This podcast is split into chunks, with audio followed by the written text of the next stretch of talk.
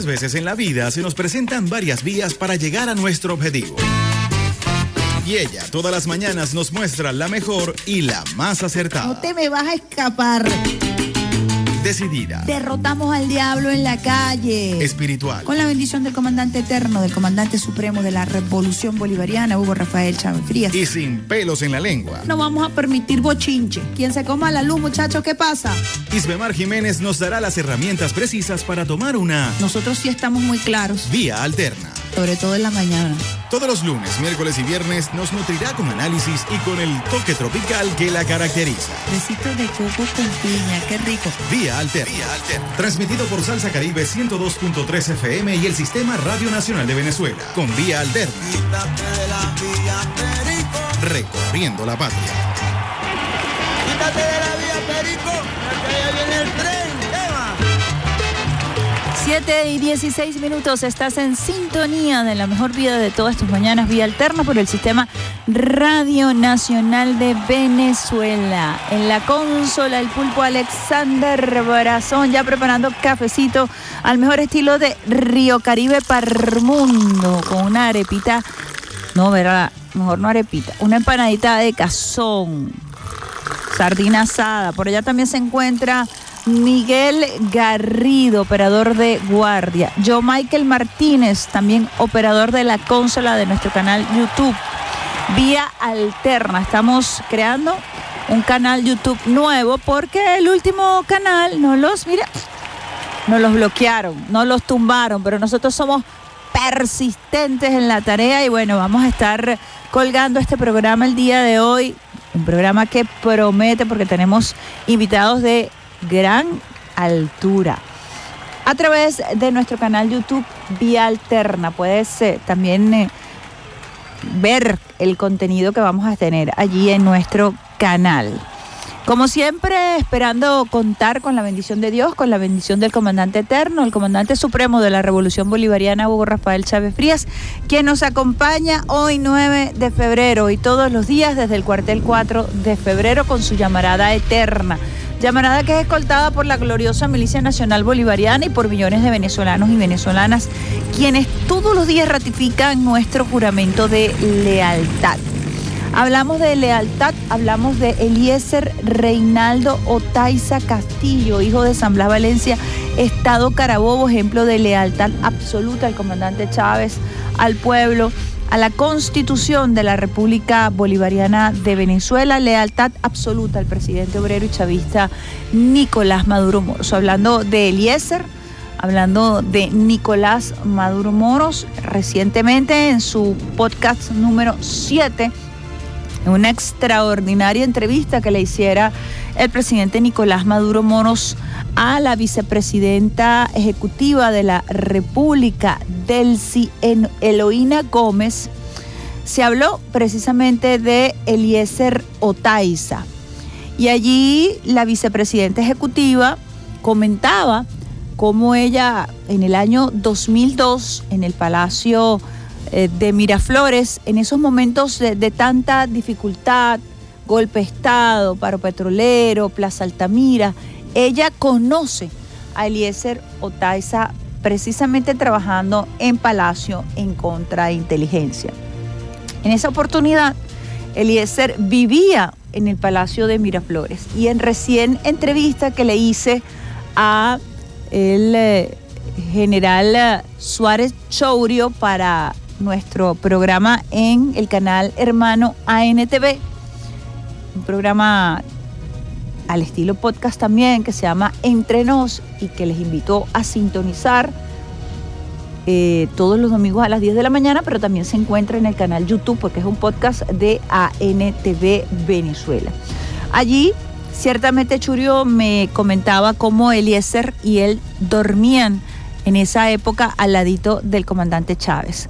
Tienen el audio allí, se los acabo de pasar, de la vicepresidenta ejecutiva, cuando ella recuerda ese encuentro con Eliezer Otaiza y asegura que se convirtieron en hermanos de por vida hasta el último suspiro de Eliezer Otaiza cuando fue asesinado.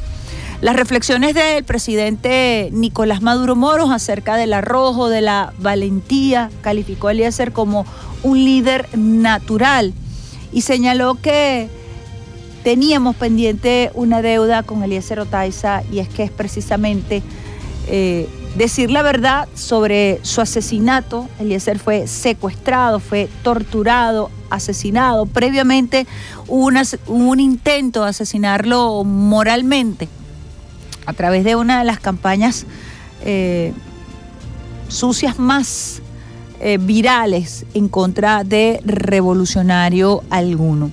Vamos a escucharlo, tenemos a tiro allí.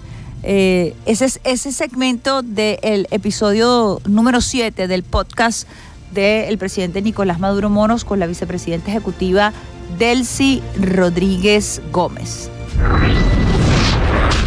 Estábamos hablando estos días, recordándolo. Eliezer Otaiza y bueno, todo su arrojo. Eliezer era un hombre temerario, retaba la muerte varias veces y salió airoso del reto a la muerte. Era un hombre de convicciones, un líder natural, extraordinario, que después, bueno, fue sometido a una campaña pública, luego una persecución, hasta que se dio su asesinato, en una forma parecida al asesinato de Robert Serra. Unos sicarios, unos malandros, lo cercaron, lo secuestraron y lo asesinaron. Está pendiente esa investigación, Delcy, para reivindicar con justicia el nombre de Eliezer Otaiza. Sí, fíjate, así como él dijo en una oportunidad y que se cumplió, se cumplió cuando él dijo que todos estaban, o había un sector allí que estaba en estado general de sospecha. Estado de sospecha. Una frase que popularizó Eliezer Otaiza en un momento también muy difícil cuando se avisoraba una traición en la Asamblea Nacional y Eliezer dijo están, están en estado de, sospecha y ciertamente fue así, se identificaron a los traidores y esa frase quedó también eh, en el léxico de quienes militamos en la revolución bolivariana. Son las 7 y 22 minutos, les habla Ismemar Jiménez, saludamos también a Rafaela Romero, quien está a esta hora en la red social X en vivo, y a Peter Carrión, quien nos acompaña en la musicalización.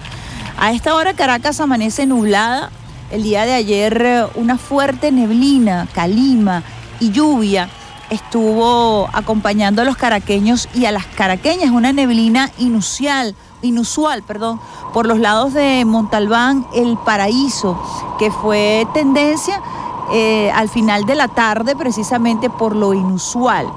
Vamos a consultar acá el boletín meteorológico cuando son las 7 y 23 minutos del Instituto Nacional de Meteorología e Hidrología a esta hora, situación general, áreas nubladas con precipitaciones variables, especialmente en horas de la madrugada y la mañana. En Delta Macuro, Bolívar, Amazonas, Sucre, Anzuategui, Miranda, Sur de Aragua, Guárico y Apure, de igual modo. Se estiman horas de la tarde, noche, nubosidad convectiva de rápida evolución con lluvias o chubascos, algunas con actividad eléctrica en Amazonas, Apure, Los Andes, Aragua, norte de Anzuategui y oeste de Sucre. El resto del país se mantendrá parcialmente nublado. Consulten la cuenta en la red social X del Instituto Nacional de Meteorología e hidrología para estar al tanto del pronóstico del oleaje, las altas temperaturas y el boletín meteorológico generalizado que nos permite a nosotros eh, salir de casa para aquellos que están preparándose a los niños y a las niñas, besitos de coco con piña para todos aquellos que están en esa faena de inicio de jornada, preparando la lonchera, la merienda, el uniforme, la corredera, la algarabía, el tío, la tía, la abuela, esa emoción.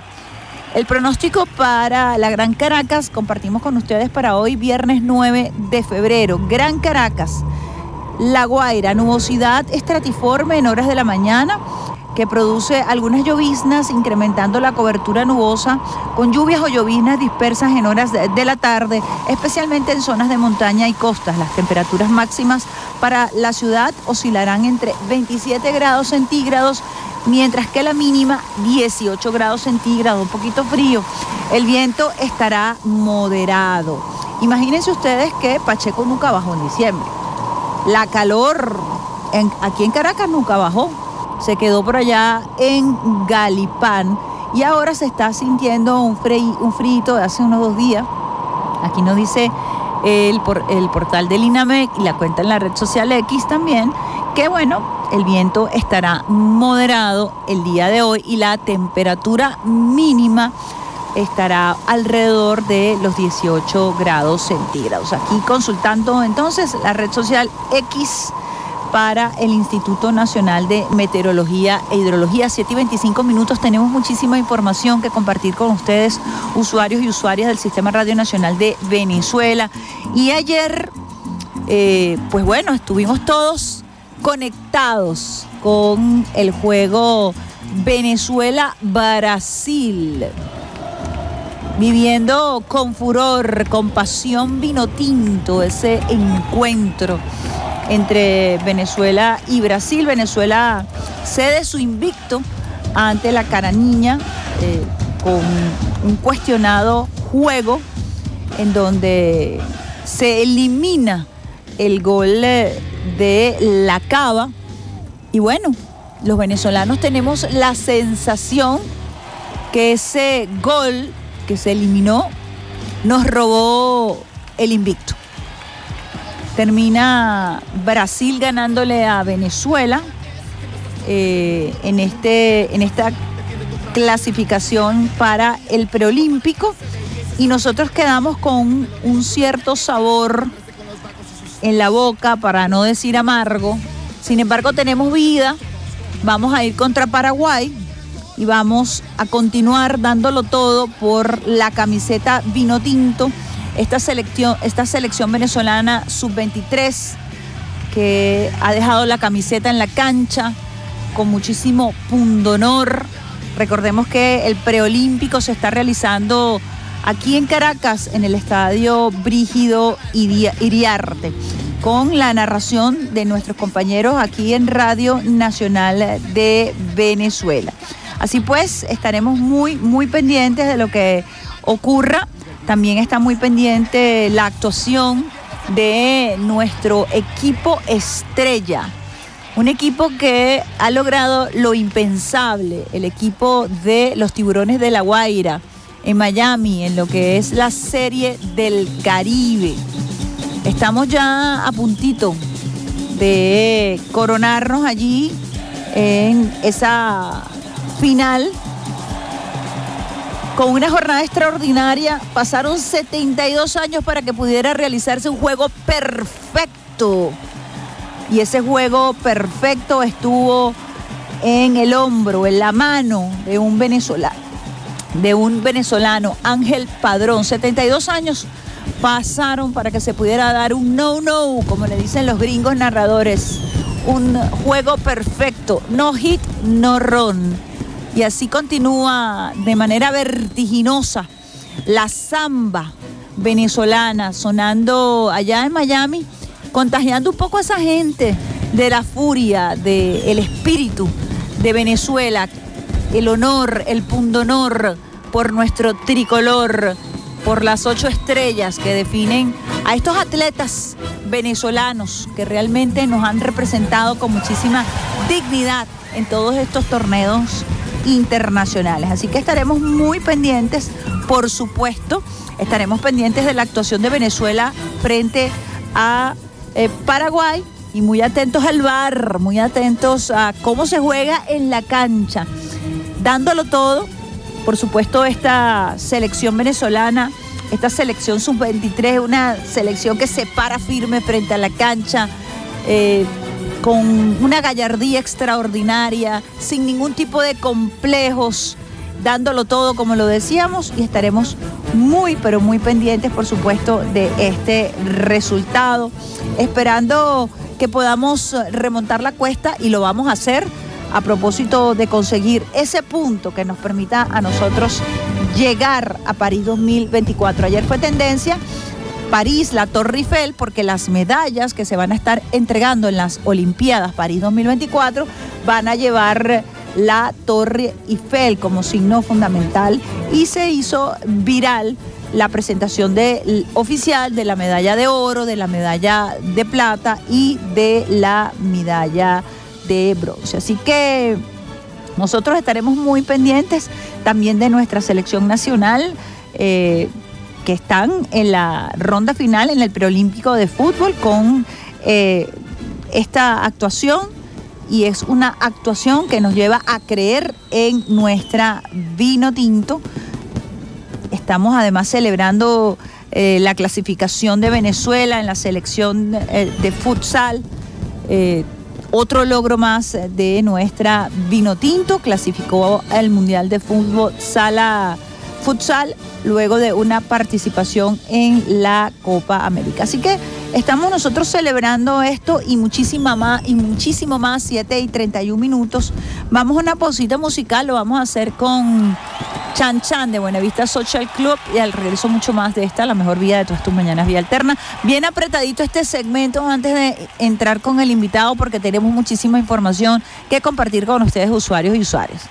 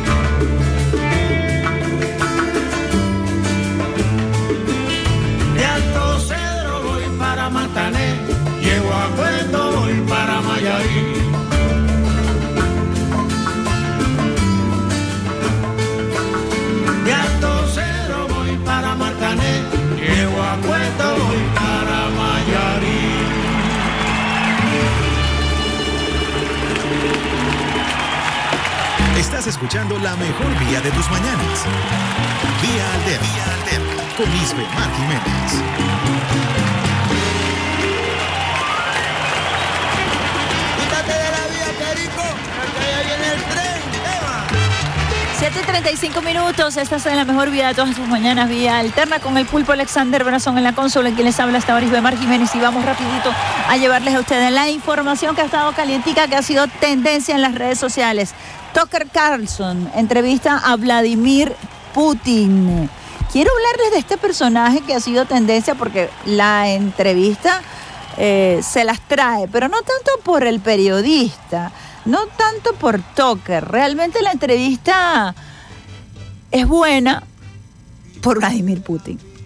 Porque realmente este personaje que se había revestido de ser un periodista de ultraderecha, conservador, inclemente, se vio completamente arropado por la personalidad de Vladimir Putin el día de ayer, quien con una naturalidad, quien con una destreza logró además no solamente responder las preguntas de, de, de Tucker, sino que además logró imponer su propia agenda.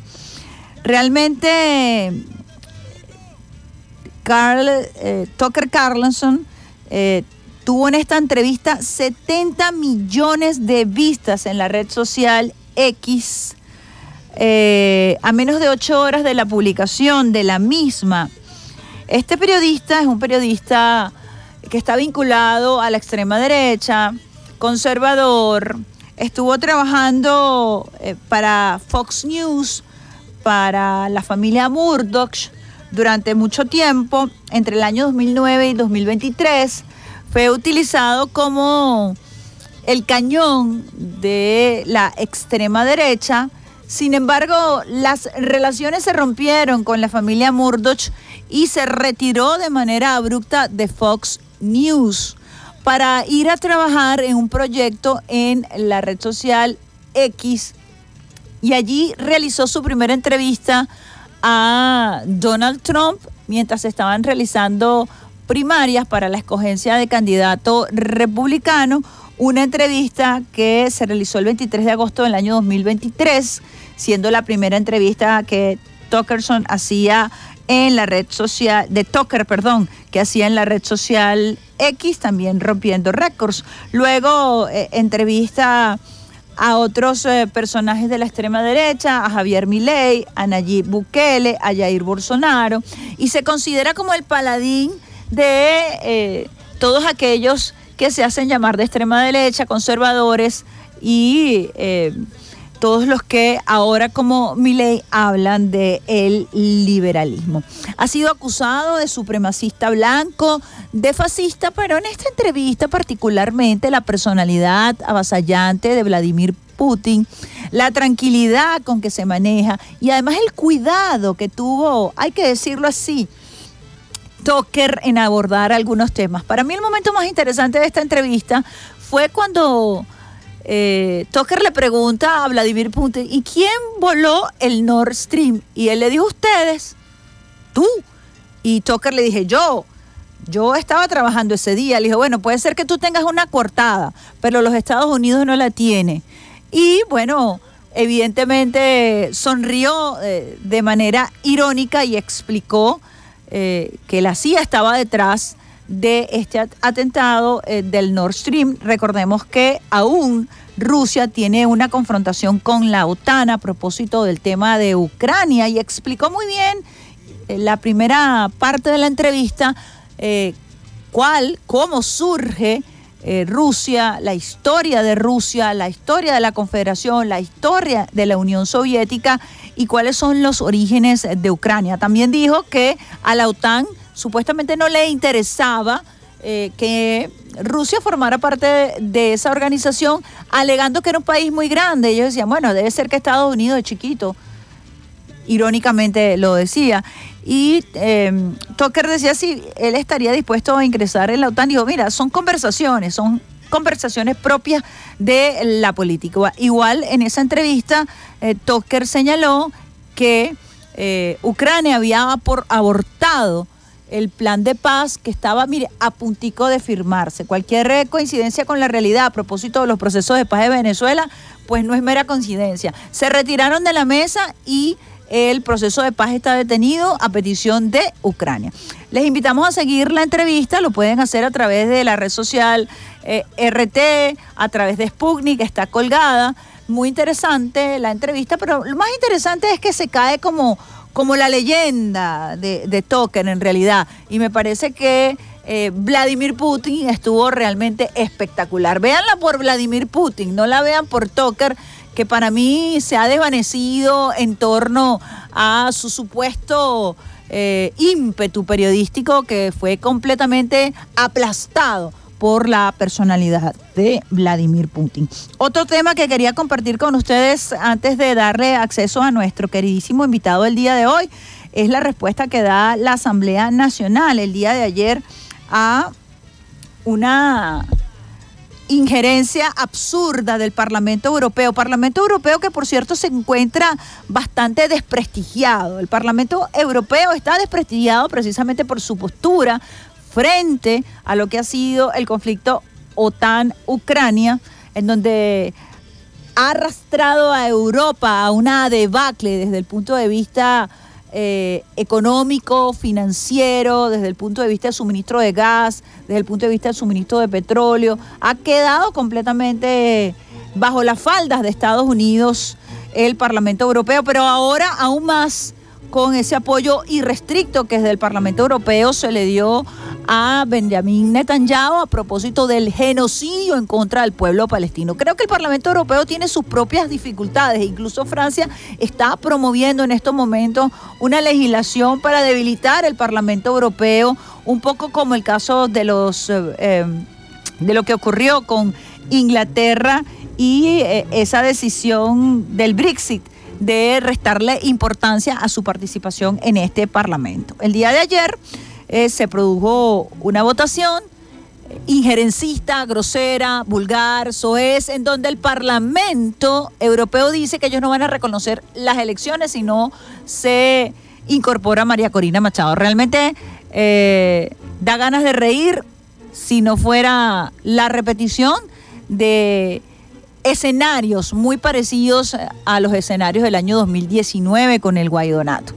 Así que sobre la infame e insolente resolución del trasnochado Parlamento Europeo de fecha 8 de febrero, eh, tropezando con la misma piedra, aquí tenemos el comunicado que emite la Asamblea Nacional rechazando, por supuesto, esta injerencia. Nosotros... Eh, eh, compartimos eh, un pequeño detalle, un pequeño fragmento de este comunicado que se publicó el día de ayer en la Asamblea Nacional. Para, el Parlamento venezolano, este acto constituye una grosera injerencia en nuestros asuntos internos e irrespeto a lo consagrado en la Constitución de la República Bolivariana de Venezuela, representado una nueva escala de agresión en contra de la paz, la estabilidad política del país. En otro segmento dice el comunicado de fecha 8 de febrero, la Asamblea Nacional de la República Bolivariana de Venezuela exige respeto al Estado venezolano, sus instituciones, la Constitución Nacional, las leyes y el pueblo de Venezuela. Hace más de 200 años que dejamos de ser colonia, no aceptamos ni aceptaremos bajo ningún concepto intromisiones extranjeras y neocolonialistas. Este es el comunicado de la Asamblea Nacional, la respuesta de Venezuela frente a la injerencia del Parlamento Europeo. También es noticia que el día de ayer se inició un operativo policial. Expresidente, ya lo compartimos con ustedes, expresidente Jair Bolsonaro es investigado por intento de golpe de Estado de dos sus, y dos de sus asesores fueron detenidos. El presidente de Brasil, Jair Bolsonaro, está siendo investigado como parte de una causa sobre un intento de golpe de Estado para mantenerlo en el poder. Cuatro personas fueron arrestadas, 33 órdenes de registro fueron ejecutadas este jueves como parte de la investigación, dijo la Policía Federal de Brasil. Así que atentos, se aplicaron 48 medidas cautelares, incluida la prohibición de contacto con otras personas investigadas, la prohibición de salir del país, con orden de entrega de pasaportes en un plazo de 24 horas y la prohibición de ejercer funciones públicas, dijo la policía. Bolsonaro entregará su pasaporte en cumplimiento de las decisiones el día de hoy. 7:45 minutos. Vamos a una pausita musical para darle la bienvenida a nuestro primer invitado y con quién lo vamos a hacer. Alexander Brazón, aquí movida la mañana con esta información que traemos por ustedes. 10 de marzo con Giordano y al regreso mucho más de esta, la mejor vida de todas tus mañanas, vía alterna. La brisa de la tarde vuelve a entrar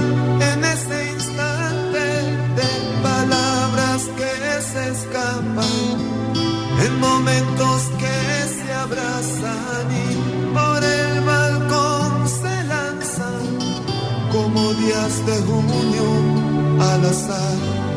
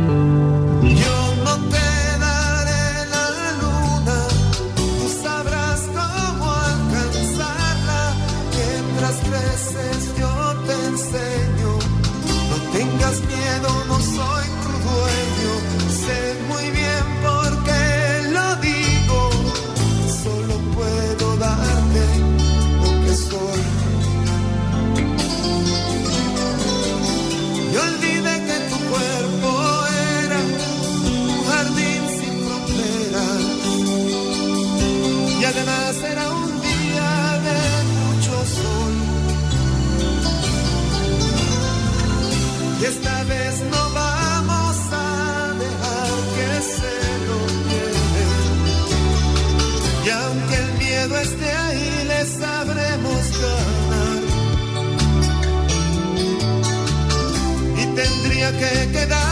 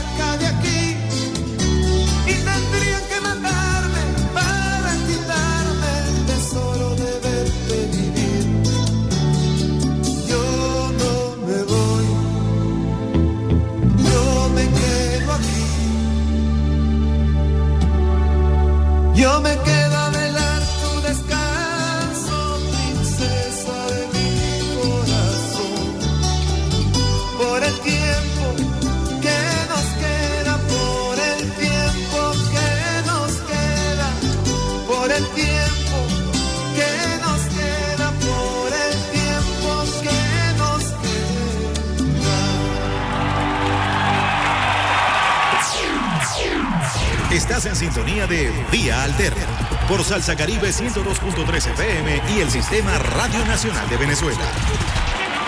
Quítate de la vía, Perico, que allá viene el tren. Eva. 7 y 49 minutos, estás en sintonía de la mejor vida de todas tus mañanas, Vía Alterna, por el Sistema Radio Nacional de Venezuela, en la consola El Pulpo Alexander Bación y quienes habla hasta ahora es Bemar Jiménez. Aquí estamos de historia, de historia insurgente con nuestro queridísimo Alejandro López, quien es del Centro de Estudios Simón Bolívar. Saludamos también a Lisa, que siempre lo acompaña en esta tarea que tenemos eh, de incursionar en todas las plataformas eh, comunicacionales para tratar de llegarle a diferentes públicos. Bienvenido, Alejandro. Muchas gracias, Omar. Muy buen día a todos los usuarios, usuarios de Radio Nacional de Venezuela. Bueno, un, gran placer estar aquí y, y hablar de historia. Eh, estamos en la misión histórica. De tanto que nos gusta a nosotros conversar eh, sobre todo esta historia insur- insurgente. Así es. A propósito de estas siete transformaciones, las tareas que dejara el presidente, me comentabas que están trabajando en la segunda transformación, esta transformación que es muy pedagógica, que tiene que ver con la consolidación de nuestro proceso independentista. Quisiera que nos explicaras un poco qué estamos haciendo desde el Centro de Estudios Simón Bolívar para arrancar con este proceso de la segunda T de las transformaciones con miras al año 2030. Bueno, el Centro de Estudios Simón Bolívar, eh, que es una institución adscrita al Ministerio de Despacho de la Presidencia y Seguimiento de Gestión de Gobierno, forma parte de un- una plataforma de instituciones eh, que, donde está la Biblioteca Nacional, el Centro Nacional de Estudios Históricos, el Archivo General de la Nación, entre otras también mm, regionales. eh, que, que estamos mm, dentro de la gran tarea que, que el presidente también ha, ha llamado el gran movimiento de la historia insurgente. Eh, está la red de Historia, Memoria y Patrimonio, donde hay historiadores, historiadoras, investigadores, cronistas, profesores, maestros, de todo tipo de perfiles, que no es nada más el perfil académico. Formal, universitario, sino es el concepto de la historia basado en, el- en la gran democratización de la Del memoria y, ¿no? del, y el del conocimiento. Eh, la historia insurgente tiene tres vías de democratización. Ajá. Democratizamos la, la memoria en la medida en que en el relato histórico están incluidos no solamente el sector social dominante de la élite, ¿no? sino todo el pueblo mismo eh, en su acción colectiva. Eso es una forma de democratizar.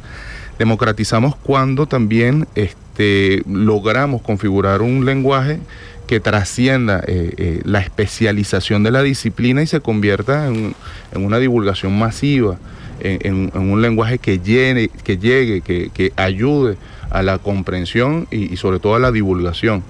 Y sobre todo democratizamos cuando el pueblo mismo cuenta su historia. Cuando Qué, se qué- dan qué interesante eso, estos tres ámbitos, porque hasta hace muy poco la historia estaba en manos de élites. Y hoy por hoy, en algunos casos, todavía cuesta asimilar que el pueblo puede, a través de su propio relato, también formar parte de esta historia insurgente y juntos construir un relato que nos permita abordar los temas de una visión diferente. Más orgánico, más coherente, más cercano. Más que uno no cercano. vea la historia como algo tan, tan, tan lejano. o al historiador, porque veías al historiador como, como aquel miembro de la, de, la, de la Real Academia de la Historia, eh, con tantos títulos que, bueno, a uno le daba hasta un poco de miedo abordarlos porque ese encumbramiento hacía que la historia no fuera accesible. Con el solo hecho de, de- de la presencia, ¿no? De- del manejo de- del historiador. Así Yo- es. Un- Una, una, una, una disciplina muy anclada a una tradición colonial, Ah, a una tradición de academia, a una tradición de pensamiento que se queda en, en- en un círculo muy cerrado y circula y circula ahí nada más. Eh, mm, romper con eso, la democratización, eh, bueno, y quién más, el gran democratizador de la historia venezolana y la historia Hugo mundial, Chávez. que es el comandante Chávez. Cómo nosotros entendimos que, ah, pero ya va, yo también eh, formo parte de un proceso histórico. Eh, pueblos originarios también son forma- forman parte de un proceso histórico.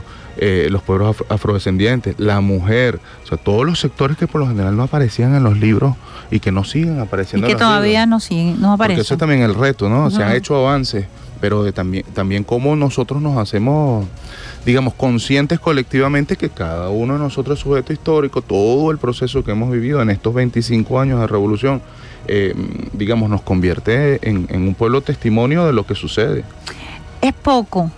Decimos 25 años de revolución y el presidente ha hecho una reflexión muy importante, ya vamos a hablar de, todo este proceso de consulta, pero te necesito enlazarlo porque acabas de, de decir 25 años de historia insurgente y el presidente ha hecho una especie de periodización, ¿verdad? En donde nos habla de nuestra lucha histórica de más de 500 años por el proceso de independencia y cuando ponderamos cuál ha sido la lucha de esta historia insurgente que incluye al pueblo, que incluye a diversos actores que habían sido invisibilizados por la narrativa colonial, entonces hablamos de un porcentaje bastante pequeño en torno a lo que ha sido este proceso de colonización, que no solamente está vinculado al territorio, sino que también está vinculado a nuestras mentes y a la forma de, de ejercer la política en el país. Pudiéramos quizás este, eh, explicar un poco para, para hacer digerible esta propuesta que tiene que ver con la descolonización del pensamiento, que tiene que ver con el abordaje que le damos a nuestra historia, Alejandro. Así es, Ibemar, y, y a quienes nos escuchan y nos ven. Eh, el presidente tiene una propuesta bastante interesante porque mm, hay aspectos de la historia que quedan Ujú. en, en- en- en lo narrativo meramente, ¿no? Ok. Este, y hay otros aspectos que puedan, eh, de cierta forma, graficar eh, y puedan conectar eh, de otra forma con el proceso histórico. Y tener proporciones, tener volúmenes, entender un, un- proceso eh, histórico entre 1498, cuando comienza la invasión española, hasta la actualidad, que son 526 años, cómo es que los procesos, las presencias mm, de liderazgos históricos o precisamente eh, eh, los elementos que han caracterizado la, la dominación colonial, bueno, pueden ser calculados en proporción. Eh, el Mm. presidente decía, tenemos un periodo de colonialismo eh, de 1498 hasta 1817, eh, un- un- el comienzo de la invasión y el momento donde las fuerzas que comanda Bolívar están ya unificadas completamente y en territorio venezolano, que son 319 años. 60% de, esa, de ese tiempo histórico de 1498 a el 2024. Eh, se trata, digamos, de, de- de una magnitud, de ver las magnitudes de los procesos históricos. La revolución bolivariana de 1999 al 2024 es un 4.7%. Tenemos una pequeña presencia histórica, pero muy contundente en los hechos de realización. Y ver la historia en esa magnitud En esa porcentual dimensión. conecta a muchas personas que quizás todavía eh, la historia es como, bueno, pero eso es un cuento, pero ya va, hay formas de graficarla, hay formas de, de entenderla y entrarle por, por otros ¿Cómo, lados. ¿no? cómo la grafica? Porque aquí estamos hablando de porcentajes, ciertamente. Pero ¿cómo la podemos graficar? Porque, bueno, pudiera decirse, bueno, es nada, 5% es nada. Sin embargo, ese 5% ha tenido elementos como la refundación de la República, la creación de la primera constitución aprobada por el Poder Popular, una diplomacia de paz, la creación de cinco poderes que rompe con la tesis de Montesquieu. Yo de- pudiera Bueno, ahí citar más. Una ¿no? caracterización de contenido, Ajá. que es lo que da la sustancia. Eso es que, quisiera que nos explicaras un poco de la sustancia de ese porcentaje, ¿no? Exacto, mira, ese, ese 4.7%, como tú has dicho, es un proceso de transformación vertiginosa. Es un proceso de transformación integral, es un proceso que comienza, estamos a 25 años ya de, de la refundación en términos jurídicos, políticos, con la constitución, con un hito inédito en la historia constitucional venezolana y Mm. digamos americana, para no entrar en, en- en ámbitos globales, pero creo que, Que también. nunca en el mundo había pasado algo así. Eh, y se trata eh, de un, digamos, de una construcción institucional, de una política de Estado que tú hiciste un, un- un conteo nada más de tres años. Sí, de cuatro elementos. Ajá, de cuatro elementos. Y si nosotros mm, hemos, mm, digamos, sistematizado esas luchas, esos logros del pueblo venezolano de la revolución bolivariana durante 25 años y comparamos, por ejemplo, con este, los primeros mm, 25 años del punto fijismo, punto fijismo. eh, ahí es donde está el reto para poder hacer una comparación y para ver la magnitud real en cuanto al análisis histórico. Yo por aquí tengo unas cifras que están sobre todo más vinculadas. ¿Cómo es que ha sido ese proyecto colonial oli- oligárquico que le hemos mm, puesto esa denominación? Colonial oligárquico. Ajá. Eh, tomando esa propuesta del presidente, eh, si uno suma los años del colonialismo y de la traición, la traición es el periodo que conocemos como la Cuarta República, Ajá. 1830 a 1998, 168 años, son 487 años. O sea que la imposición y la puesta en práctica de un proyecto colonial oligárquico eh, que tiene unos, digamos, unos espacios eh, donde el, el proceso por lo menos de independencia que lidera el Bolívar tiene una presencia de 1.3%, eh, poquitos años, ¿no? Pero Eh, también de gran impacto, ¿no? Claro, de muchísimo impacto continental. Muchísimo impacto geopolítico, continental, doctrinario. Ese, ese proyecto colonial oligárquico representa un 92.58% dentro de los 526 años que, que comentábamos Mm. antes. Pero para ver un poquito más el asunto, eh, hay un proceso de apropiación territorial colonial Mm. que es- comienza la invasión y es el- el- la conformación de los primeros asentamientos en toda la franja costera eh, venezolana, Venezuela, del este al oeste, desde Nueva Cádiz de Cubagua, en, mil- en 1500, que fue uno de los primeros asentamientos, Asentamiento. hasta Santo Tomé de Guayana, que fue uno de los últimos en 1595, 95 años de asentamiento, eso representa, representa 18.606%. O sea que en el 18% de esos 526 años ya la, la lógica inicial del proceso, el- del andamiaje eh, del, del colonialismo Del colonial- extractivista, de la invasión, de la invasión, ya está establecido. Las grandes ciudades, hasta Caracas, Maracaibo, La Guaira, todos los puertos. Además, ¿cómo se fundaron esas grandes ciudades? Porque ah, se fundaron eh, intentando arrasar con una con, con una cosmovisión, intentando arrasar, arrasar con una visión territorial.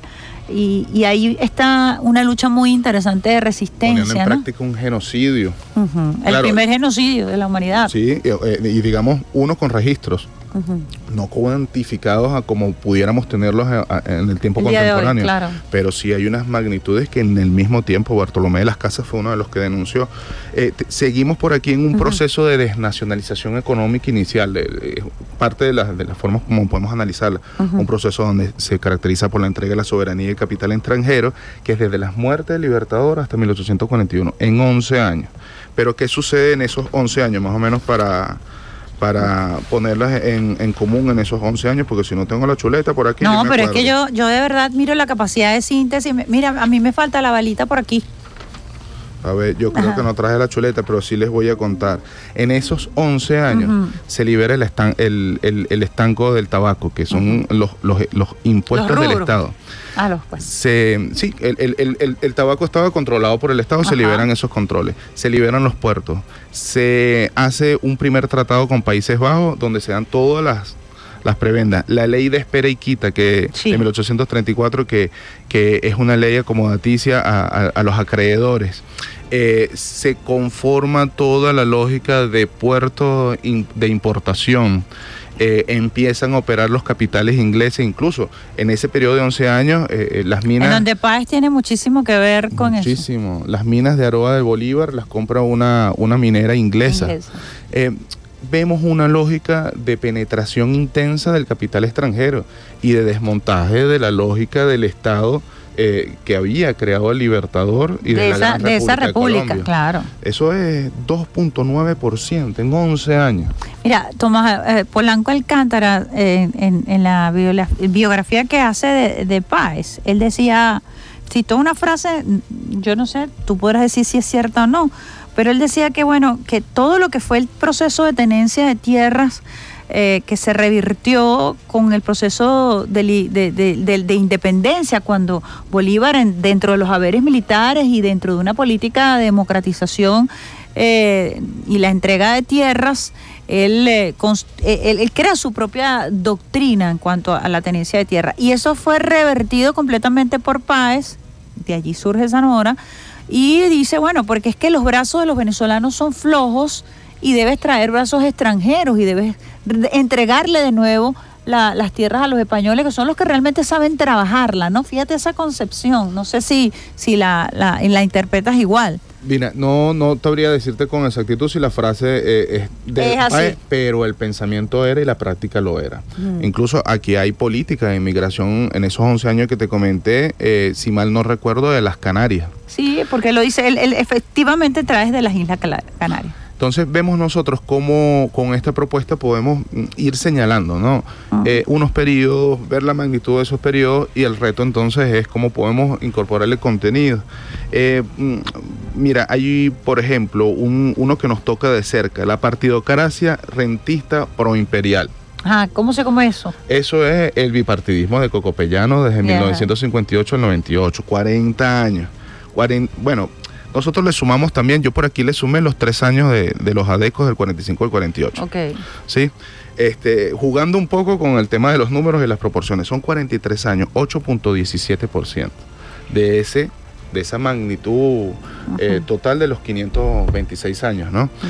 ¿Qué hay aquí? Bueno, hay un proceso de exclusión sociopolítica importantísimo de persecución de, de la oposición al régimen neoliberal, bueno, no neoliberal, pero proto neoliberal que se está creando aquí en Venezuela.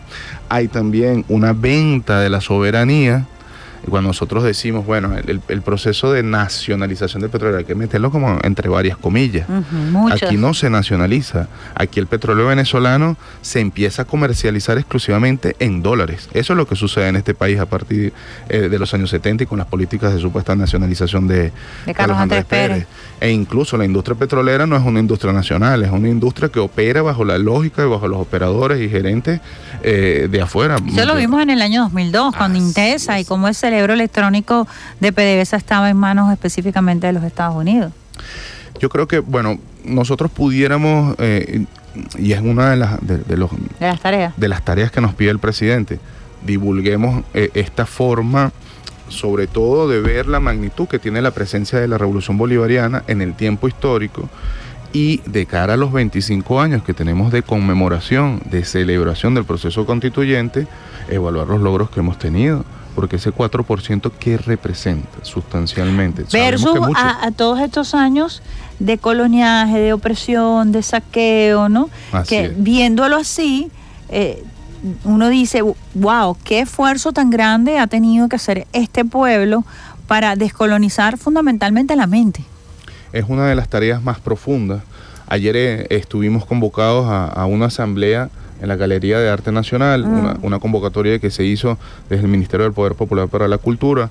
El ministro Ernesto Villegas, bueno, nos, nos llamó a reunirnos en distintos sectores para, los, para establecer también, mm, digamos, mm, líneas de, de discusión y, y- y poder aportar este, en, en la ejecución de políticas públicas eh, de cara, bueno, a, a lo que nosotros tenemos como reto de, de la segunda transformación específicamente. Y volvemos, digamos, a- al inicio, porque la segunda transformación nos dice eh, cómo ponemos en común, cómo actualizamos y cómo ponemos a funcionar la doctrina bolivariana a la luz de estos días. Eh, desde el Centro de Estudios Simón Bolívar eh, hay un equipo de trabajo que se ha dedicado a la investigación, a la divulgación y a la reflexión de la vida, la obra, el pensamiento de Bolívar y, y sus ideas que son un legado, que son una puesta en práctica, que son doctrina. La idea de la igualdad y la justicia social. Eh, que es importante, y voy a hacer un inciso aquí, porque eh, la doctrina bolivariana fue invisibilizada. Se presentó a Bolívar como un caudillo, como un militar, pero su doctrina fue invisibilizada, ocultada, desconocida, con una intencionalidad de no tener, de no presentar un proyecto político, geopolítico alterno a la doctrina Monroe, a esta doctrina de coloniaje. ¿Por qué eso? Porque Bolívar, hombre de guerra, ten- tiene un fin. El hombre político no tiene un fin.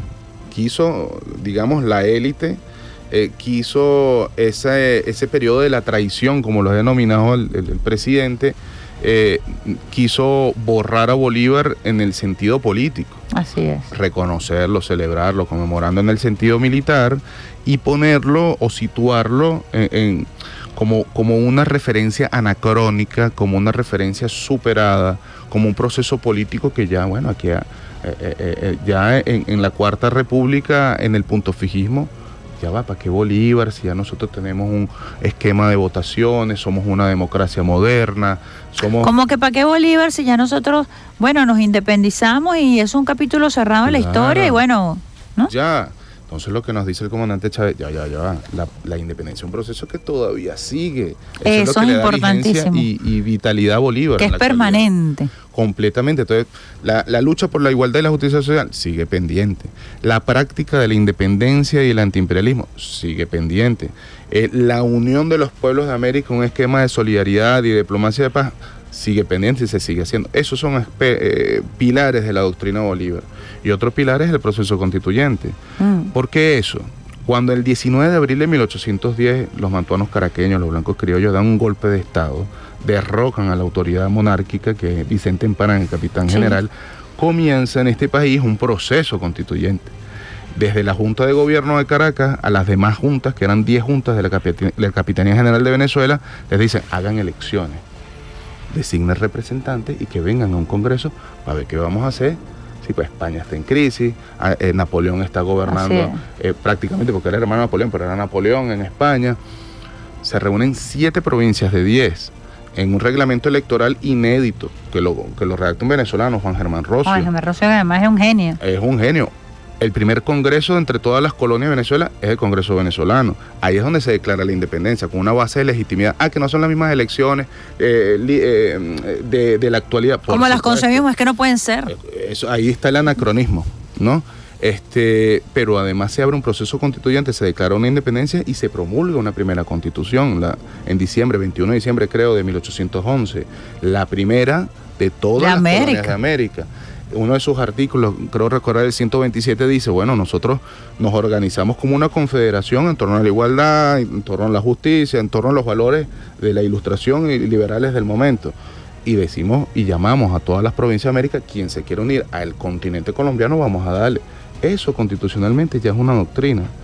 Pero Bolívar ya cuando está desde 1813 con la campaña admirable, que ya es el libertador, ya es reconocido, ya su liderazgo se va poco a poco consolidando, hasta 1817, como señala el presidente eh, Nicolás, en ese eh, momento Bolívar, ya en el, eh, del- de 1813 a 1819, es un proceso de guerra, un proceso de consolidación, y ya cuando la cuestión está un poco más asentada, se convoca una constituyente en Angostura. Así.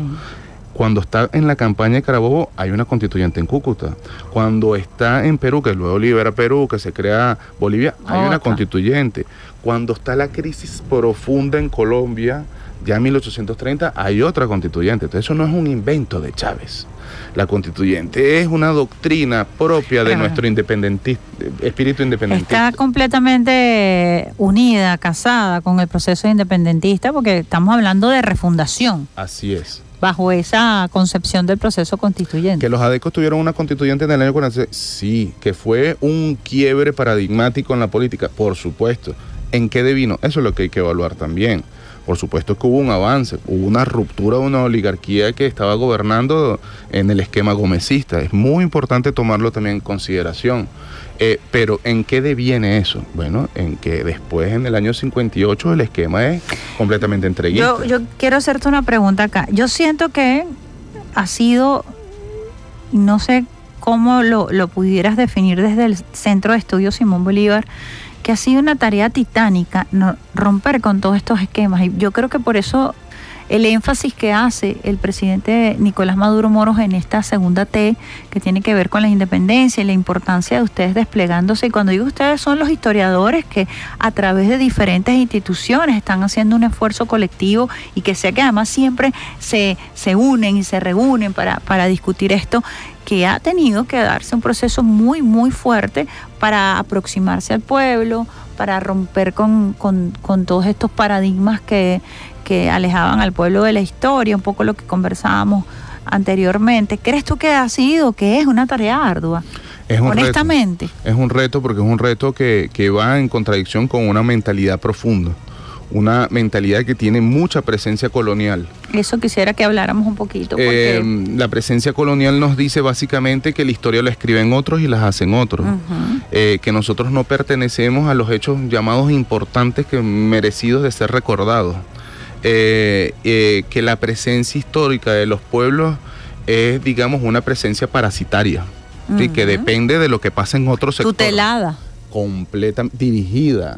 Entonces, eh, romper ese andamiaje, que, que además lamentablemente está muy presente en el sistema educativo, eso Así es un reto enorme, pero está muy presente y potenciado en el- la industria cultural de masa, en la televisión, en el cine, en los noticieros, reforzadísimo.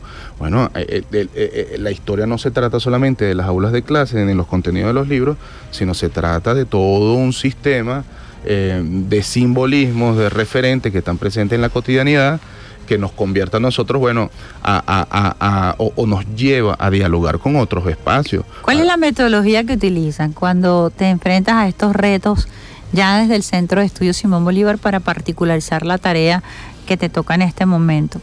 Mira, nosotros en el Centro de Estudios Simón Bolívar, una metodología que, que nos ha servido muchísimo es la formación eh, masiva, eh, o mejor dicho, la, la conformación de un diplomado que ha sido a partir de la autoformación eh, a nivel territorial nacional.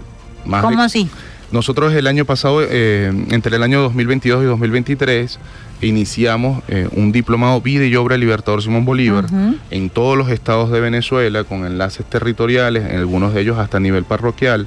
Las personas se reunían, no en un aula de clase, en una cancha, en la puerta de su casa, en un salón en la noche, en el momento que se podían, en comunidades de autoformación, esas comunidades de- autoformación eh, llevaban unas sesiones bolivarianas a partir de videos y contenidos que forman parte de los contenidos del diplomado y fueron compartiendo, discutiendo, creando y elaborando reflexiones en torno a la ¿Cuál vida es la inquietud más común?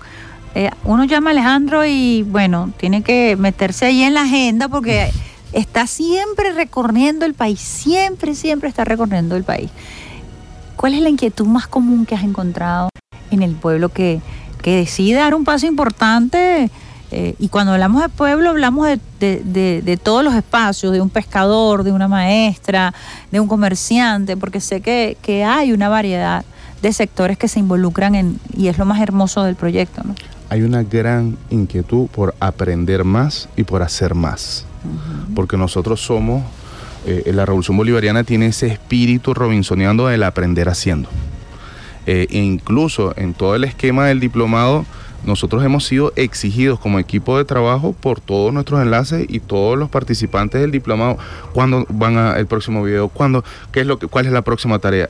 Hay una sed profunda de conocimiento y hay una gran motivación por trabajar por la patria. Eso es, eso es una, una presencia muy hermosa que nosotros vemos. Y eso es un nivel el- de exigencia porque eh, ustedes tienen que desarrollar herramientas pedagógicas, didácticas, que se salen de la rigurosidad. No vamos a decir rigurosidad porque, bueno, eh, pudiéramos restarle mérito, pero sí se salen de los esquemas de formación Formal. que ustedes... eh, eh, bajo de los cuales ustedes fueron formados, Entonces un- también hay una ruptura a lo interno, hay como, como una especie de desaprender para aprender. Completamente.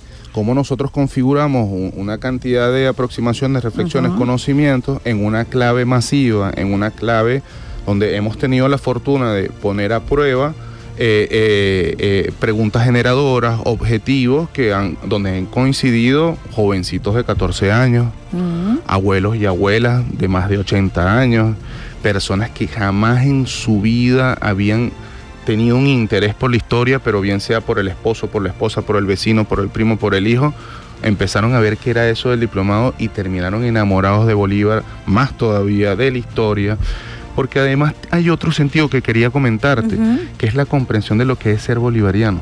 Te iba a preguntar eso, Alejandro, estamos hablando con Alejandro López, quien está al frente del Centro de Estudios Simón Bolívar, eh, joven historiador. Quería, quería preguntarte justo eso, ¿no? Acerca de, de- de- de cuál es el interés en torno al tema bolivariano, que no solamente es Bolívar, sino que es toda esa doctrina de la cual tú estás. Mira, hay un interés muy, digámoslo, amplio que se manifiesta y nosotros lo, lo percibimos del Centro de Estudios Simón Bolívar como Bolívar como una gran presencia patrimonial. Mm, Hay un interés de lo artístico, hay un interés de lo académico, hay un interés de lo político, hay un interés desde, desde lo vivencial, eh, desde lo que nos convoca, eh, desde lo que nos moviliza. Eh, entendernos, digamos, como bolivarianos, entendernos como una un colectivo Eso es importante porque los bolivarianos fueron perseguidos así como los cristianos Claro. fueron perseguidos. claro pero entonces ¿por qué lo persiguieron? bueno porque los bolivarianos creían en la igualdad Mm. en la liberación de todo, todas las personas que estuvieron sometidas a la esclavitud. y sometido al escarnio público, así como Zamora y pandillero, Ser mercenario. Ajá, eh, digamos, todos los calificativos de bandolero, incluso, que se aplicó en el siglo XX para la es. insurgencia armada. Eh, ser bolivariano es creer en la educación popular. De todas y todos. Eh, ser bolivariano es poner en práctica la independencia bajo los términos de la Y autodeterminación. ser bolivariano es creer en la patria grande y eso cuesta. Cuesta- Cuesta por las traiciones, cuesta, cuesta por, por la intencionalidad de dividirnos. por los intereses aldeanos. Y, y ese concepto de aldea que usa Martí en su ensayo en Nuestra América es Ajá. maravilloso. Hay una corta visión de lo que significa América, mm, no la América como ven los gringos, que es su América. no el que son patio ellos, trasero y ellos. sino hay una corta visión de lo que significa la, la- la comunidad americana que vio Miranda ya desde muy tempranito. El año que estaban haciendo Bolívar, en el 783, Miranda estaba configurando y había presentado el proyecto de Colombia. De Colombia. de esa gran Colombia unión de naciones de- desde México hasta la Patagonia. Digamos que, bueno, ser bolivariano mm, puede entrar en contradicción con los fundamentos de la identidad nacional que construye el paesismo después de 1830. Sí, que nosotros somos la. República de Venezuela, que tenemos unos límites. Es Porque cierto. además venía cocinándose, valga la redundancia, la cosiata, ese Ajá. antibola- en- antibolivarian- bolivarianismo que también representó Santander, ¿no? Y Hay- Flores. y- hay un movimiento, por eso te digo, hay un, hay un tema de intereses, hay un tema de, de esa conformación de, de las élites militares que en algún momento lucharon por la independencia y en otro momento se aliaron con los godos, con, con, con esos remanentes de, de- del escualidismo colonial de la época. Pues. Mira, acabas de dar en el clavo, porque sin nombres, yo quiero eh, contextualizar este momento histórico, porque mientras nosotros nos empeñamos en esta historia insurgente, mientras nos reunimos, mientras eh, desde diversas instituciones se está trabajando en esta segunda T, la T de la transformación, como lo ha planteado el presidente, a- asociada a la independencia, surge eh, eh, también el tema de los apellidos, el tema de la godarria, esa, ese remanente que está allí, ¿en cuántos años me dijiste? Nahuara, 526 años. 526 años. Bueno, o sea, estamos sí. hablando de, de esos apellidos que en algún momento solicitaron una carta a Reino Unido para que desprendieran, se desprendieran de la, de la Guayana Esos Esequiba, apellidos que Ah. pidieron invasión hace tres años. que pidieron invasión. O sea, la Cuatro historia años. está tan vigente y esos 500 años amenazan eh, constantemente. Yo quisiera que desde lo histórico abordáramos ese tema. Mira, interesantísimo porque eh, hay una reflexión importante, o me parece a mí em, modestamente importante que, que necesitamos hacer. ¿no? Nosotros hablamos de las élites como burguesía, hablamos de las élites como oligarquía, pero la identidad profunda de la élite venezolana es el mantuano. ¿sí? El mantuano que en El esa sociedad cacao. colonial, el gran cacao, es el blanco criollo que tiene pretensiones de, de aristócrata. ¿Sí? Es el blanco criollo que solamente él puede portar una indumentaria eh, que es un blanco criollo que lo podemos... que es heredero de la pureza de sangre. A pesar de que es mestizo, se creen puros de sangre. el abolengo, la Eh, pertenencia al territorio, pero entonces tienen unas características. El mantuanaje en esencia es apropiador territorial. Qué bien. Vimos el proceso de invasión, este, que viene con esa primera cohorte de invasores que luego se va a devenir en esa élite criolla. Pero es que también el mantuanaje es rentista parasitario, no trabaja. Era, era como impuro.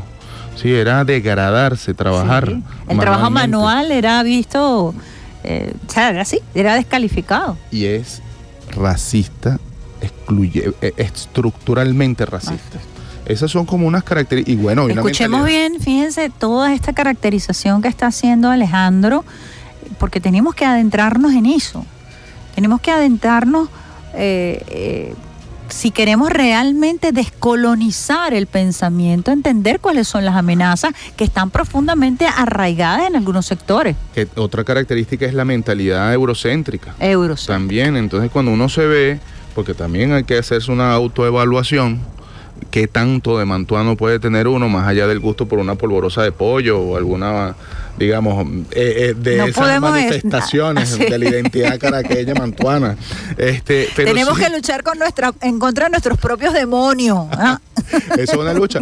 Pero nosotros, digamos, de la formación de la izquierda nos acostumbramos, bueno, la lucha contra los valores del capitalismo ya va, contra los principios del mantuanaje también. También. Sí, porque hay que pensar la cosa desde el territorio también. Eso es algo que nos dice el comandante Chávez, que no dijo Simón Rodríguez. Y que nos reafirma Bolívar en el discurso de Angostura. Y por eso es que es tan importante lo ser bolivariano, porque el presidente Chávez lo dice el presidente Maduro, cuando, cuando hablamos de marxismo, cuando hablamos de todas estas corrientes que ciertamente nutren nuestro proceso revolucionario, ¿cómo anclar? ¿Cómo anclar en Bolívar? Sí, Bolívar por supuesto tiene... Porque te permite construir tu propia doctrina, nutrirte de otras y vencer ese eurocentrismo, vencer todas esas corrientes que... Y nosotros hemos, la revolución bolivariana ha hecho gala de una gran, gran creatividad conceptual política que nos ha puesto en operación el cambio. Sí, completamente. A mí me gusta hacer esta comparación un poco transgresora. Eh, el discurso de Angostura es a Bolívar lo que es el libro azul del comandante Chávez, el programa político, ideológico de la revolución. Es el planteamiento de un proyecto que busca Sería ese el documento que tú, eh, si nosotros dijéramos, bueno, queremos este, estudiar un documento importante del padre libertador, ¿sería ese el que El recomendaría? discurso de Angostura, con ¿Por los qué? contextos necesarios. Con lo, por claro, por supuesto. con la contextualización. Pero eso es muy yo creo importante. que eso, ahí Bolívar lo que hace en Angostura ese 15 de febrero de 1819 es presentar su proyecto constitucional. Un proyecto de abolición de la esclavitud, un proyecto de la educación popular, un proyecto de la democracia, un proyecto que busca la unión de los pueblos de América. Eh, es un proyecto que además, mm, digamos, sienta las bases de la nación moderna que busca romper un poco con la tradición europea, aunque conserva muchos de sus elementos. Eh, eh, yo creo que entender a Bolívar en su amplitud, en su contradicción, en su aporte, eh, en su presencia histórica pasa por, por, por ese escrito que es fundamental que mm, digamos nos ayuda a entender conceptos, nos ayuda a ir un poco más allá, el sistema de gobierno más perfecto es el planteamiento, ¿no? La estabilidad y social, la seguridad construirlo. construirlo y, y nosotros desde la actualidad ver, ya va, pero este, que esto no está tan... Si Bolívar en la Carta de Jamaica decía que éramos menos consumidores Mm. y ya había ya 1815. Entonces, eh, eh, digamos, ¿qué es lo que nos da continuidad? Que hay condiciones de desigualdad, que hay la operación de un sistema de dominación mundial, que hay esas permanencias Ah. todavía eh, eh, en las que nosotros debemos detectar, ver las referencias que tenemos y ver los elementos ya de construcción y el camino hecho. O sea, no se trata de una nueva independencia. A veces camaradas que dicen, bueno, la nueva... No, no. Es, Es la mismo. independencia que continúa. Este, hay también un, un- una- un planteamiento que, que- en el que me ha gustado hacer énfasis que hablar del sueño de Bolívar, ya va, ya va, no fue ningún sueño, el sueño de unión de Bolívar. Sí, aquella cosa voluntarista. Un sueño. La República de Colombia duró 11 años, de 1819 a Constitución, la 1830. constitución de Bolivia, o sea, creación de La Estado. liberación de un continente, firma de tratados con Chile, Eso con me México. con- entonces, eh, eh, hay 2.300, eh, 2.300.000 kilómetros cuadrados de una nación con tres ciudades principales muy importantes. No es un sueño, es una construcción. No, no, eso, eso me, me- me- me- me gusta mucho para finalizar.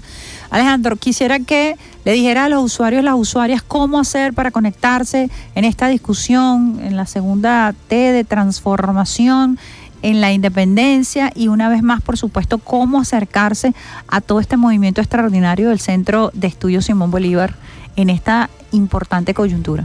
Bueno, nosotros a través de, nuestras redes sociales del Centro de Estudios Simón Bolívar, eh, Centro Piso, eh, perdón, arroba Centro Piso S Bolívar y también en YouTube como Centro de Estudios Simón Bolívar, nuestra página web memoriabalearis.com y nosotros en redes sociales a través de, de los grupos de WhatsApp que tenemos eh, y de Telegram vamos informando constantemente nuestra participación y en cuanto a la discusión de la segunda transformación, bueno, a todas y todos quienes nos ven y nos escuchan, que estén muy atentos a, a la programación que se hace desde el, desde el contexto del, del- del Congreso de la Nueva Época y desde la plataforma del partido que está impulsando esta discusión. Me encanta porque Alejandro es joven, es tiene una metodología, una forma de conversar, un tono de voz que definitivamente lo impulsa a uno a continuar en este proceso de estudio y de eso también se trata. Muchas gracias.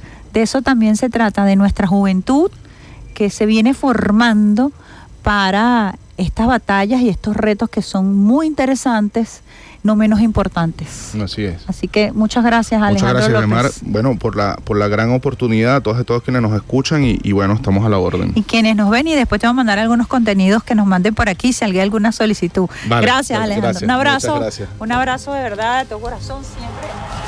Un gusto porque yo salgo renovada siempre después que converso con Alejandro y enamorado de nuestra historia, enamorada de nuestro padre libertador. Muchas gracias por tu Besitos palabra. de coco con piña. Nosotros vamos a hacer una pausita 8.29 minutos. Alexandre Brazón, colócame el tema allí mientras hacemos la pausita musical.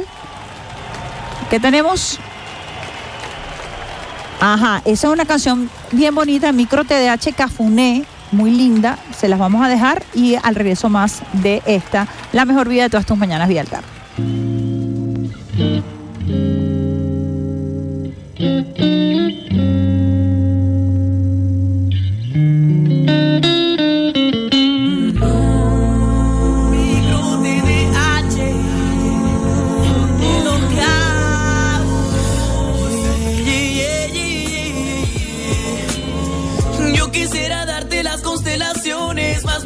de caricias en un manantial. Si te fallo, quiero que no me perdones, porque no mereces que nadie te trate mal. Tu presencia es necesaria por razones que hasta el sol de hoy no encuentro ni cómo explicar. Pero estoy agradecido por montones, porque te encontré cuando no hallaba que buscar. Se posa sobre mi pecho y es valioso el hecho de sentirte respirar. Lo creas o no me siento satisfecho, pues tú me mostraste lo importante que es amar. Tus ojos me reflejan el sentimiento, justo en tus pupilas se deduce que es real. Si no quieres decir nada, dame un beso. y No me sueltes nunca más. Me siento fenomenal, porque siento que es real. Te amo. La la la. La distancia no hace el desamor. Si contigo estoy mejor, no hace falta buscar más pasión de la que me dio tu olor, no. Es que tu vista me desarma, me otorgas la calma y paz como las almas. Finalmente te encontré, tus besos y el cafoné. Me enamoré de tu alma.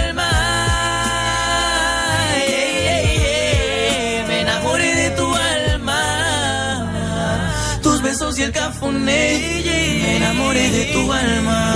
Las palabras me parecen pasajeras. Creo que hay mil maneras para poder demostrar que si sientes algo por una persona, nunca la abandonas, incluso si esta se va. Yeah. Te esperaré aunque los días se hagan más largos y las noches nunca acaben por mi oscuro pensamiento. Sé lo que siento y también sé el peso que cargo, pero guardo tu recuerdo en lo más puro de mi ser. Mirada plasmadamente conectada y alzada. Te amo, lo sabes, y espero no acabe porque todo este lanzamiento me agrada. Tu mano tomada por mí mientras nada por cada galaxia de estrellas pobladas. Alzando tu voz en distintas tonadas, diciendo muy fuerte: Estoy enamorada. Lo que quiero decir, solo te quiero admitir que no puedo pensar en nadie desde que estás aquí. Porque tú me haces sentir reír y sin aliento en cada momento. Igual soy feliz.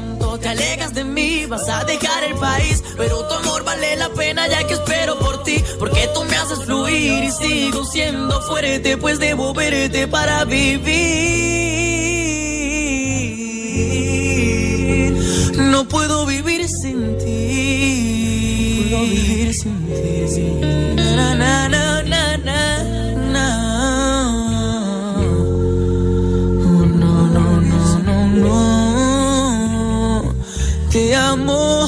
te amo. La distancia no hace el desamor.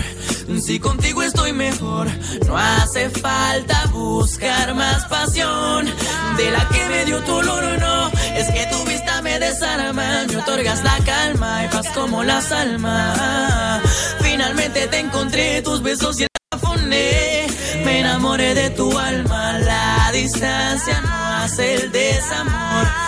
Si contigo estoy mejor, no hace falta buscar más pasión de la que me dio tu olor, no. Es que tu cuerpo me desarma, me otorgas la calma y paz como las almas. Finalmente te encontré, tus besos y el cafoné. Me enamoré de tu alma.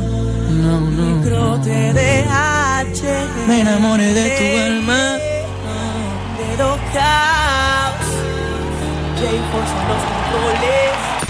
Estás en sintonía de Vía Alterna con la periodista Isbemar Jiménez.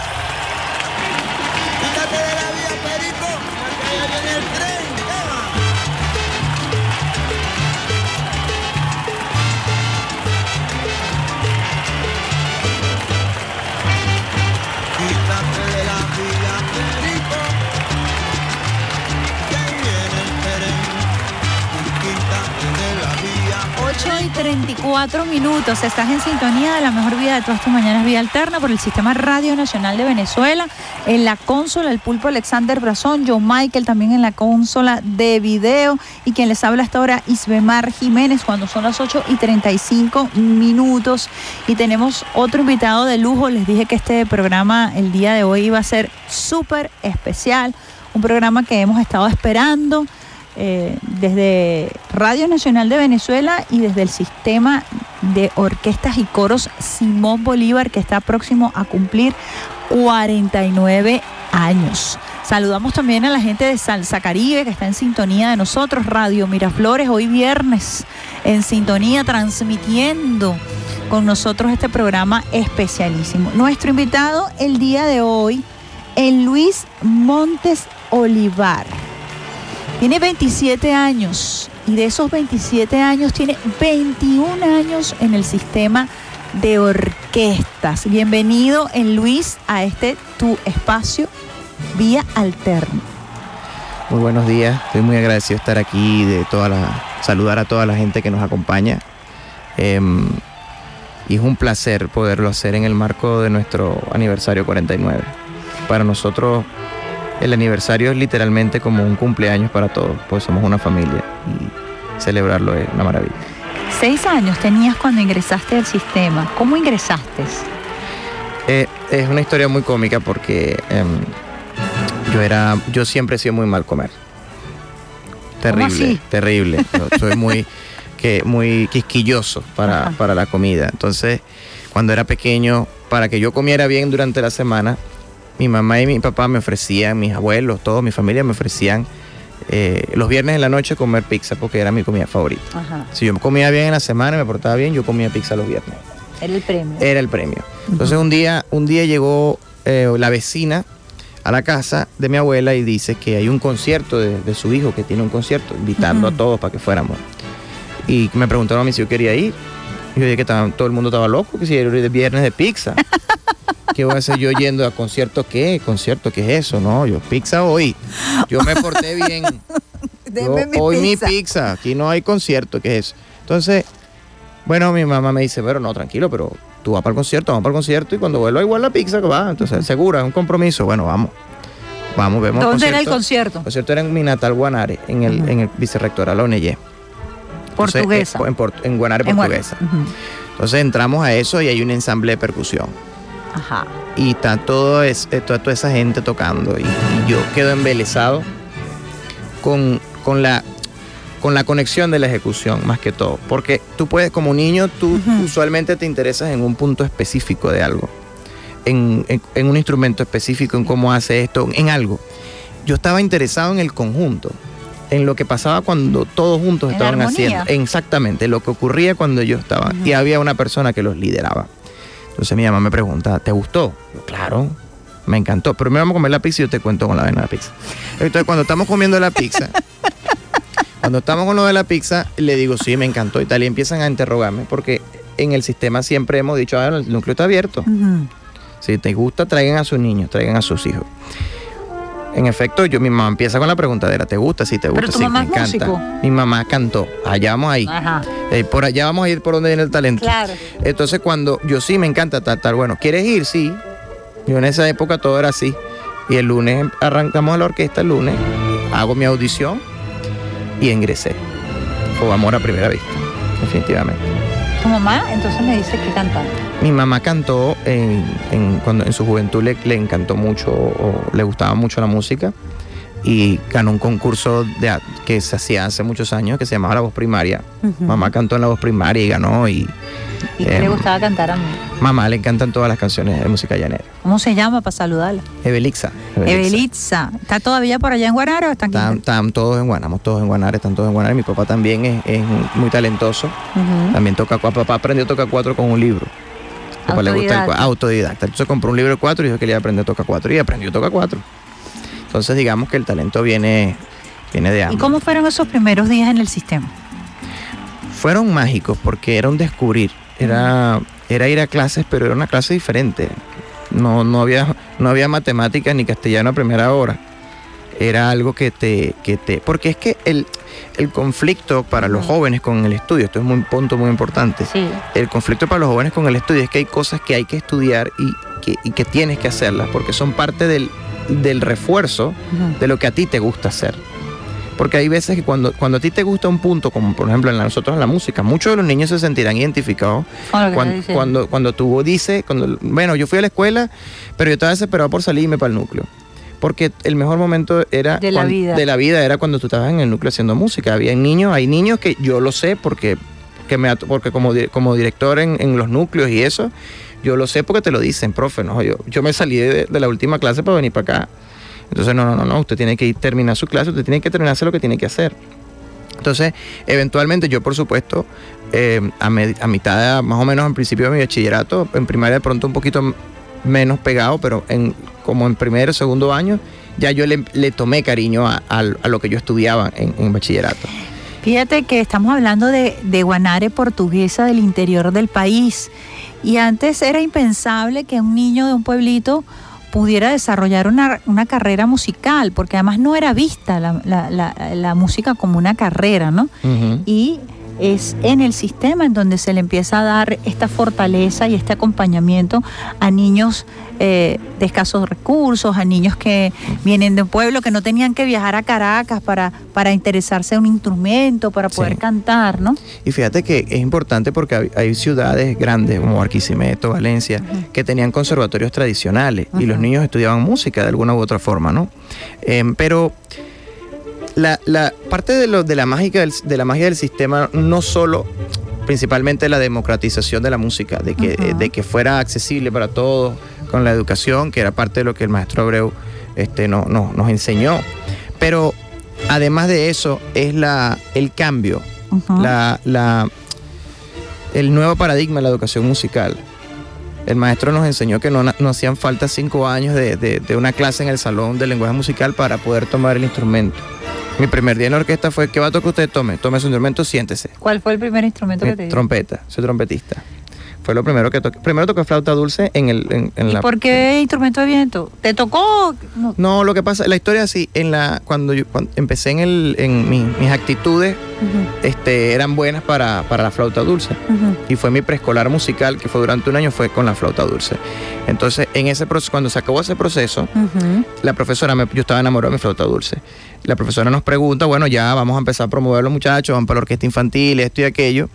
Em, bueno, ¿qué instrumento quieres tú escoger? Ya nos habían dado un tour por todos los instrumentos, todos los profesores nos los habían enseñado, ya todo el mundo sabía de qué se trataba todo, ¿no?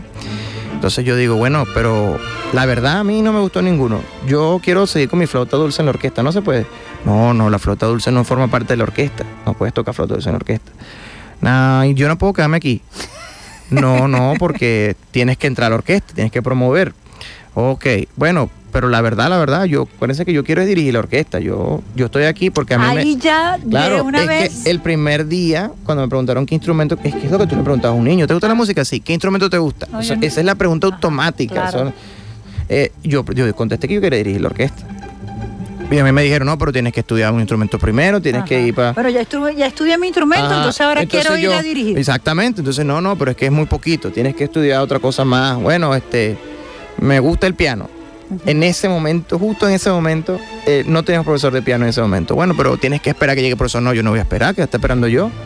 Y flauta dulce, flauta transversa, porque la profesora me dice, bueno, hay otra flauta, que es la que forma parte de la orquesta, la flauta transversa. Y la flauta transversa, profe. eh, sí, pero los instrumentos, de la- la- los instrumentos nuevos llegan en un mes. Yo no voy a esperar ese mes. ¿Qué vas a tocar tú? Le pregunté a mi amiguito. Trompeta. ¿Hay puesto en trompeta? Sí, yo voy a tocar trompeta. Ajá.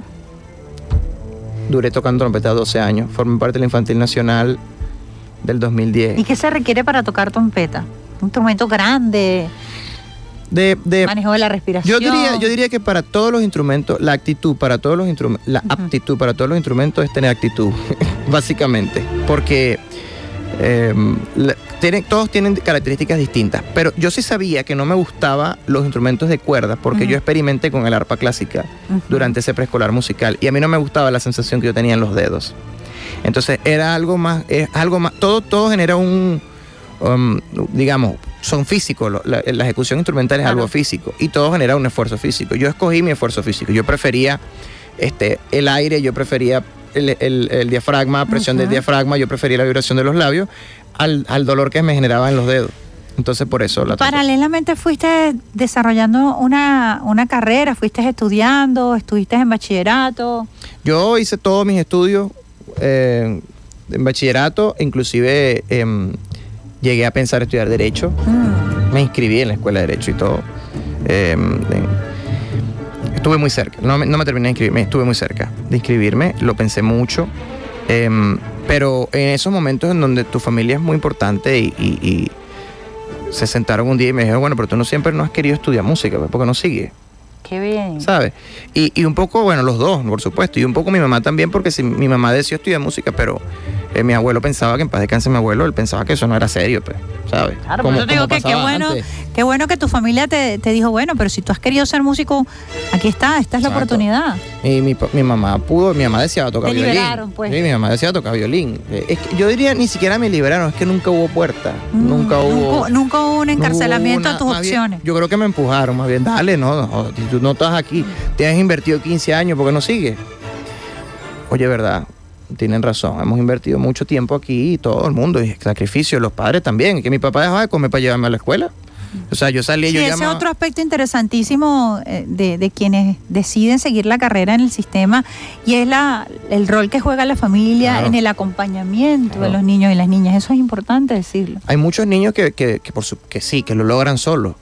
Pero muchos niños, como el caso de mi hermano y, y- y de mí, que- que- mi papá, nosotros lo llamamos papá, a la- a la- porque había que entrar a la orquesta a las dos, Ujú. pero había que almorzar a la casa. Entonces salíamos del colegio a la 1 y 20. Y mi papá estaba almorzando y ¡tirín! mi papá decía, Dios mío, aló. Ajá, venimos a buscar porque de la orquesta entramos a las dos y media y mira lo que. Y mi papá dejaba la comida servida, iba, nos buscaba, se sentaba a comer otro poquito, nosotros comíamos y tal, nos volvía ya para la orquesta. Entonces, Es un trabajo en equipo pues definitivamente. definitivamente. Entonces, claro, cuando yo me dicen, pero ¿por qué no te lo tomas en serio y, y- y lo estudias profesionalmente? Lo primero que me dije yo mismo es que yo esto siempre me lo tomo en serio. O sea, que estoy yo pensando con la escuela de Derecho, ¿qué? Claro. Eh, Entonces, claro, ahí vinieron también otras cosas. Vino la oportunidad de estudiar aquí. eh, empecé a estudiar aquí dirección más. más mm, ¿Cómo viniste a. Caracas solo o te vino? No, no, no, el maestro Abreu. Maestro Abreu, yo hablé con él, le dije, maestro, yo deseo ser director, estudiar y todo esto. Y el maestro me dice, bueno, hay un programa de formación académica, yo te voy a apoyar, te voy a dar clase y tal. Y, y empezamos a venir. Eso fue en 2012 que empecé a venir al programa de formación académica. Y estuve ahí cinco años. ¿Y dónde te quedabas? Nosotros nos traían, nosotros nos traían una vez a la semana Wow. perdón, una vez al mes por una semana. Depende, a veces, a veces nos quedamos en el Hotel Coliseo, a veces nos quedábamos en la Quinta Marilina, que, que lo tiene el sistema en, en- el Paraíso, en el, en el Conservatorio Simón Bolívar. Em, y éramos varios, éramos varios. De hecho, en- en- dentro de poco viene un amigo mío, José Ángel Salazar, viene en, me parece que viene en abril a dirigir la Orquesta de Cámara Simón Bolívar. Nosotros estudiamos juntos, éramos los más chiquiticos. Yo tenía 15 años, José Ángel 14. ¿Y cómo es estar solo fuera de casa? ¿O no extrañabas nada? Bueno, sí extrañaba mucho, pero como yo empecé a salir a los nueve años, yo andaba en la calle viajando porque el- por la orquesta en Guanare nosotros tuvimos una feliz la- fue una preparación todo todo está bien armado en la vida todo Dios tiene algo. Eh, Guanare nosotros las orquestas tanto en Acaribo como en Guanare las orquestas eran fantásticas. Pero hubo un vacío generacional en, en la formación de trompetistas en Acarigua y durante mientras que en Guanare teníamos tres en Acarigua no había trompeta y era rarísimo porque habían 12 primeros violines 14 segundos violines éramos un gentío pero no había ¿Cuántas trompeta trompetas? no Dos había nada más, trompeta el amigo tuyo y tú. Exacto. Y había otra persona que era un poquito más grande. Entonces, la orquesta de Carigua nos sacaba a nosotros prestado para tocar en Acarigua con ellos, porque ellos no podían, o sea, ya no tenían ahí trompeta. comenzaba esa dinámica. Entonces, claro, nos- la orquesta de Guanare, la orquesta de Carigua planificaban los conciertos juntos para que tocáramos primero nosotros aquí y pudiéramos ir a Carigua a tocar. A los nueve años empecé. ¿Cuándo viajar. dirigiste por primera vez? ¿Cuántos años tenías Tenía y- y 11 cuándo años. fue? Tenía 11 añitos. Fue un diciembre, fue un Wow. diciembre en Guanare. Creo que fue en 2006. Creo que fue en 2006, 2007. No estoy muy, 11 muy. años. Tenía 11 años y fue muy bonito porque fue el debut de mi hermano en la orquesta. Pues yo empecé a los 6 años y mi hermano estaba más muy cachorrito, tenía 3 añitos, 2 añitos. Pero ya el más grandecito que me veía tocar, este, tú también quieres, mi mamá le tiene esta, tú, tú también quieres venir. Hacemos un combo dos por uno se vienen los dos. Entonces un día mi hermano dijo, sí, claro, yo también quiero. Este, y empezó a venir. Bueno, cuando él debutaba en la orquesta infantil, su primer, su primer, primer concierto, fue la primera oportunidad, primera oportunidad que tuve yo de dirigir una pieza. Tenía yo 11 añitos. ¿Cuál fue esa pieza? Los pollitos. Los pollitos. Pero ojo, tenía, tenía, su, su- tenía su complejidad porque era, no era cualquier los pollitos. ¿Cómo era Er- eso? Eran los pollitos con coro. Ajá. Ah, de ahí viene también la cuestión del coro. ¿eh? Claro. Mi primer concierto, a mí me preguntan que por qué me apasiona tanto los sinfónicos corales, donde yo es el área donde yo me siento como pez en el agua. Cuando yo tengo una orquesta y un coro enfrente, yo soy el hombre más feliz del mundo. Es lo perfecto. Es lo perfecto. Es que yo empecé así. Yo empecé con un corazo. Yo es un coro muy grande y yo era el, el- el- yo no, dirigiendo el los los pollitos. instrumentos. Exactamente, con los pollitos, pero era el coro y la orquesta, ¿entiendes? ¿Cuántas personas en este- cuántos En niños ese estaban? momento, no, en ese momento había como 200 personas fácil, sí. Entre el coro y la orquesta, sí. ¿Y Esa fue mi primera de ahí? experiencia. Después de ahí, después de ahí empecé, después de ahí me convertí en el hombre más patriota de la orquesta, pero yo dirigí el himno nacional todos los conciertos. Eso es lo que me O sea que correspondía. eso lo, lo manejas a la perfección. Eso es lo que a mí me correspondía. Sí. ¿Cuáles son los retos de- de- del himno nacional? Dirigir el himno nacional. Wow, el himno nacional es una obra muy pasional, pero es muy peligrosa. Musicalmente es peligrosa porque al ser una marcha puede ser tedioso. Puede, el, el tempo es muy, muy peligroso porque se puede, puede llegar a sonar cansino. Y eso nos pasa mucho cuando, cuando en el colegio la- empezamos a cantar el, el himno y empieza a sonar. Y entonces ¿Y en esa era en la se naturaleza más o es que lento, se más hace? lento. No, no, no, no. El himno, el himno nacional, como es una marcha, tiene que ser fluido. Tiene que ser fluido. Así es. Y entonces el reto es Que sea fluido, mantener mantenerse. Esa, esa, ¿Cuántas veces más o menos has ejecutado eso? Dios, mi- mire, yo canté, canté el himno como co- cantándolo, lo canté todos los días de mi vida en el bachillerato. La- yo estudié en el colegio Sagrado Corazón de Jesús, las hermanas reparadoras en Guanare. Y Monte, usted el, el músico que cante el himno aquí. Ahí, Dios mío. En Monte saca mucho permiso para ir para la orquesta que cante el himno. Y, y es verdad, entonces yo, bueno, pagaba mi penitencia, cantaba mi himno, no como penitencia, sino porque ella decían que, porque yo pedía mucho Claro. permiso, tenía que cantar el himno. Pues bien, yo Lo asumía. me bien, me, me gustaba ese morral. Y yo cantaba mi himno. Y en la orquesta, bueno, muchísimas veces. Muchísimas veces. ¿Cómo, lo, cómo llegas a, a- después de eso, tenías 11 años, esa primera dirección, después de esa experiencia, ¿cuál es tu próxima más grande experiencia como director? Mi primer, mi, mi- una cosa de las cosas que yo más, más atesoro en mi vida fue una vez en un, ok, hay un primer paso, sí, en un festival de, de percusión, precisamente la percusión está muy, muy arriesgada en mi vida. Yo, un ensamble de percusión fue lo que me llamó, mi hermano es percusionista. Y en un festival que se hacía en Guanare, muy famoso, el Festival de Percusión de los Llanos, eh, un día invitan a mi maestro de trompeta a dirigir el concierto de los pequeños solistas. El concierto de los pequeños solistas consistía en que los más chiquiticos, 6 años, 7 años, eh, inclusive hasta 12 años, tocaban con orquesta por primera vez. Todos ellos nunca habían tocado con orquesta, era su primera vez. Y él estaba dirigiendo a alguno de los solistas y él me dice, vamos a compartir el concierto. Y yo, ¿de qué estás hablando tú? Sí, sí, dirige esto y aquello que tú lo conoces bien, yo te lo ayudo, te enseño y tal, y me da la oportunidad. Y dirigí. Fue mi primer, primer gran hito. Después dirigí mi primera sinfonía completa en Barinas, en el Museo de los Llanos. Con la, ¿Cuál fue con- la, primera sinfonía de Tchaikovsky. La dirigí completa. Fue mi primera sinfonía. Eso fue en mayo del 2012. Y en noviembre de 2012, 16 de noviembre de 2012, estaba yo dirigiendo aquí en Caracas con ¿Cuántos 15 años años. tenías? 15 años. La cantata criolla de Antonio Esteves con la Sinfónica Juvenil de los Llanos. ¿Y Ese el fue mi- canto? Como cantante, Ya bueno. dijimos que cantabas el himno nacional. Bueno, sí, como cantante eh, eh, estamos técnicamente empezando. Yo estoy haciendo estudios ahora de, de can- en canto lírico. Mm. Em, pero el, el hecho de hacer estudios de canto lírico ahora eh, va más hacia el, hacia el punto, o hacia el área de la exploración del área operística como director. Realmente estoy adquiriendo más herramientas para utilizarlas a la hora de dirigir. Ah, es como un complemento. Es un complemento. Sin embargo, una de las cosas que yo más adoro en la vida es cantar. Y- o sea, yo no digo, no digo que no voy a hacer carrera de cantante, no creo, pero em, nunca se sabe, la verdad que nunca se sabe. Pero Ya nos vas a decir qué, qué te gusta de música venezolana y eso, pero quisiera hablar de tu internacionalización. ¿Cómo Mm. llega ese proceso de ese niño de Guanare a trascender las fronteras de Venezuela con el sistema? sabes que es algo muy... em, noviembre, mayo y noviembre han sido eh, eh, meses muy bonitos siempre en toda mi vida. Siempre las cosas maravillosas pasan en esos, en meses. Vino una delegación de- del sistema en Japón en mayo del 2018. Vinieron a Venezuela a, a- a vernos, a estudiarnos, a, aprender, ¿no? A ver la experiencia. A ver la experiencia. ¿Qué hacíamos nosotros? ¿Cómo lo hacíamos, no? Em, vine- y me vieron dirigir la cantata criolla del 40 aniversario, de precisamente la que me parece que vi que lo pusieron unas imágenes ahora Ajá. en YouTube de esa cantata. Ok. Esa, me vieron dirigir ese concierto y en la preparación de, de ese concierto. 40 aniversario de la Sinfónica Simón Bolívar. Em, después de eso, ellos estaban planificando un concierto en, no- en diciembre de ese año en el Tokyo Metropolitan Arts de, de- de allá en Japón y ellos querían reunir a todos sus núcleos del sistema en la capital. Y estaban buscando un director que lo hiciera, ¿no? Pues me invitan. Me vi después, re- bueno, vamos a traer a este muchacho que lo vimos ahorita en mayo, vamos a invitarlo, un director internacional. Y me invitan y ese fue mi primer viaje. Eso fue, dirigí primero de diciembre, tenía yo todavía 21, o, o tenía 20 y iba para 21. O sea, yo, Ujú. yo cumplo el 2 de diciembre. Ok. Yo dirigí el día antes de mi cumpleaños en, en- en- en Tokio. Ese fue mi primer concierto.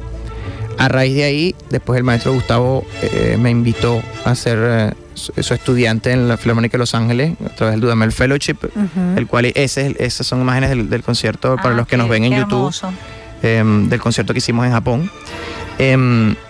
Bueno, después de Ese eso... que estás tú, ahí es- eres tú. Es correcto, el que está conduciendo ahí soy yo. El de espalda. El que está de espalda conduciendo Ah, soy yo. Este, teníamos solistas de la, de la orquesta. Es muy lindo la, la- la idea. Era espectacular porque em, eran niños de la orquesta de que salían a tocar de solista. Bueno, entonces a partir de ahí, bueno, todo se desenvolvió. Primer Fuiste fellowship. becario, entonces. Fui becario del maestro Gustavo eh, durante ¿En un año en Los Ángeles, en, la Los Filarmónica de Los Ángeles. estuvo en la Filarmónica de Los Ángeles. Durante un año, luego repetí, hicimos dos años, yo hice dos años seguidos, em, dirigí conciertos en Hollywood Bowl, después me invitaron a dirigir el concierto del Día de los Muertos en San Francisco Symphony, y de ahí han venido muchas cosas hasta el, el verano pasado, ¿correcto? El, el antepasado, mejor dicho, en 2022, que me mudé a Columbus, Georgia, donde estoy haciendo los estudios de canto lírico y ahí soy director asistente de la orquesta de la universidad.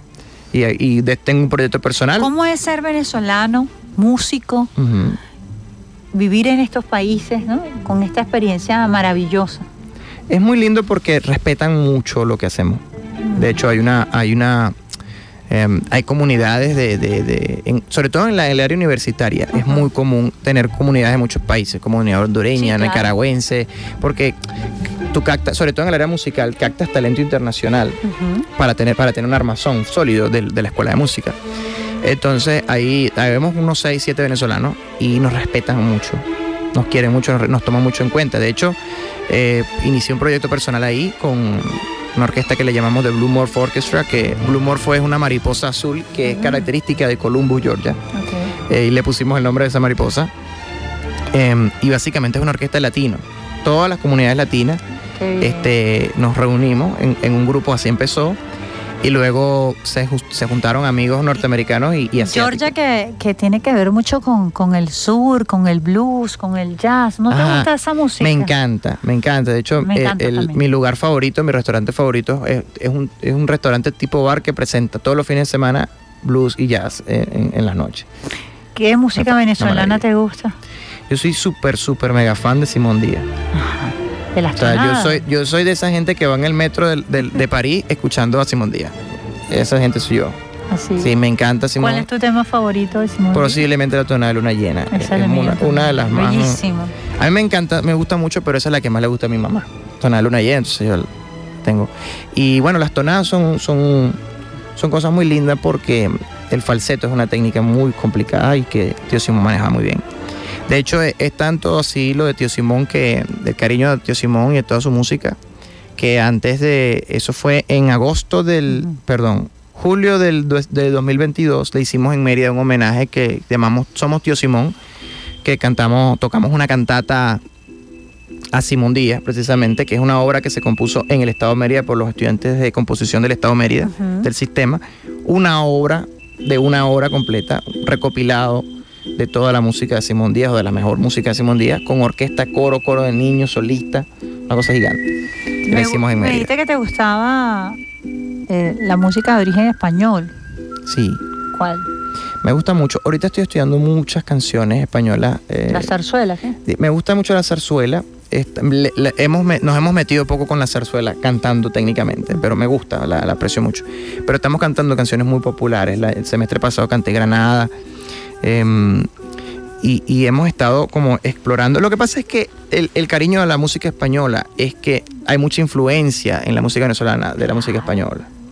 Y, y tú sientes que es Todo como lo la que es misma la cosa. copla viene de allí. Tú sientes que es la misma cosa. Sientes que estás, te sientes en casa. Cuando cantas cuando yo canto Ay, música es española, siento que, que canto. Claro, porque música- hay un linaje allí que, que, está corriendo por nuestras venas y que está en la composición eh, de Nos corren las venas. Nos corren las venas. Nos corren las venas. ¿Tú, tú pudieras cantar algo?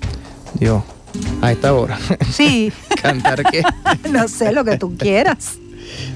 Yo. eh, ¿Qué te gustaría? no sé. Podemos cantar, vamos a ver. Bájale un volumen, le bajamos el volumen aquí para que él pueda concentrarse. Será la tonada de luna llena, pues, un Un pedacito. pedacitico, un pedacitico. Ya está, ya, ya, ya tenemos la nota, parece Ajá. ser. Dale, pues. Con Pero paciencia. voy, voy a cantar literalmente un pedacito. Bueno, pero un pe- un pedacitico, mira, unos segunditos. Yo vi de una garza mora dándole combate a un río, así es como se enamora tu corazón con el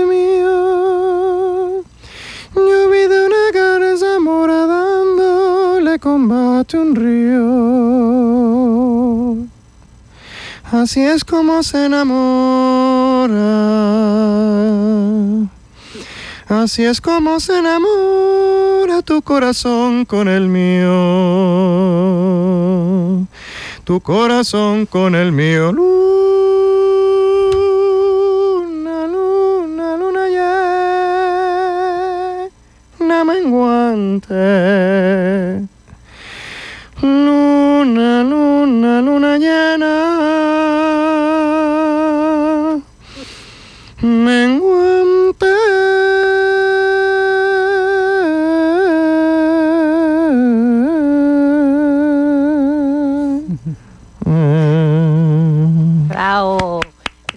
Hiciste llorar porque esa canción se la ponía yo a mi hija en la barriga. Imagínate. Esa, Imagínate. ca- esa, esa tonada se la ponía yo a mi hija en la barriga y fui a ver un espectáculo de danza hoy, un grupo musical en esa época de danza, y ellos le hicieron un homenaje a Simón Díaz con esa tonada. Ya yo tenía como ocho meses de embarazo y la muchachita casi que se me salió de aquí.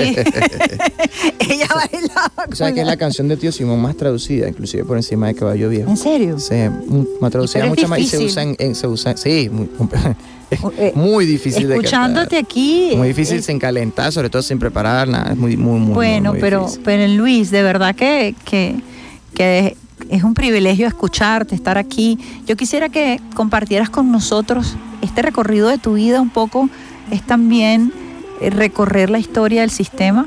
Hoy tienes 27 años, estás estudiando, sigues creciendo. ¿Cuáles son tus planes? ¿Sabes? De, de- a propósito de eso, habíamos hablado cuando el, salió el nombramiento como director asociado de la Orquesta de Cámara Simón Bolívar. ¿Qué es un director asociado? Para hacer un paréntesis. Un director asociado es una persona que comparte el mismo nivel de responsabilidades con, con otra persona. Yo Ajá. comparto la, la responsabilidad en este momento con, con, con Joshua Dos Santos. Los dos somos los encargados de velar artísticamente y, y de apoyar el desarrollo artístico de la Orquesta de Cámara Simón Bolívar.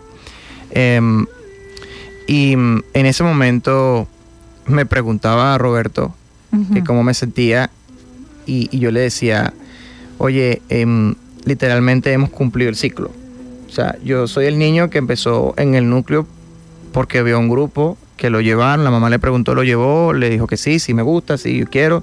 Empezó con la flauta, después fue con la trompeta, después yo quiero dirigir, dirigió el himno nacional, después ta, ta, ta, ta, ta, ta, estudió debajo de la mate mango, porque ahí estudiábamos los trompetistas. Yo tengo doctorado en esquiva mango. Porque nosotros como trompetistas estudiamos debajo de la mate mango porque hacíamos mucha bulla, ¿no? Ajá. Hacemos mucho, mucho ruido. Y, y bueno, pues había que esquivar mango de vez en cuando en la temporada de mango. Em, y terminé siendo director de una orquesta profesional de la, de la institución. pues. O sea, literalmente es el ciclo de lo que el sistema este, profesa con sus, con sus chicos, que en verdad desarrollen todos sus potenciales. ¿Cuál es tu compromiso con quienes están comenzando, con quienes te están escuchando? Siempre estos programas son muy motivadores, ¿no? Porque eh, la gente quisiera que sus hijos también, o muchos niños y niños nos escuchan también, quisieran, se enamoran. Eh, eh, por eso es que decidimos tener el programa, el sistema en la radio, porque tiene mucha, mucha pegada, ¿no?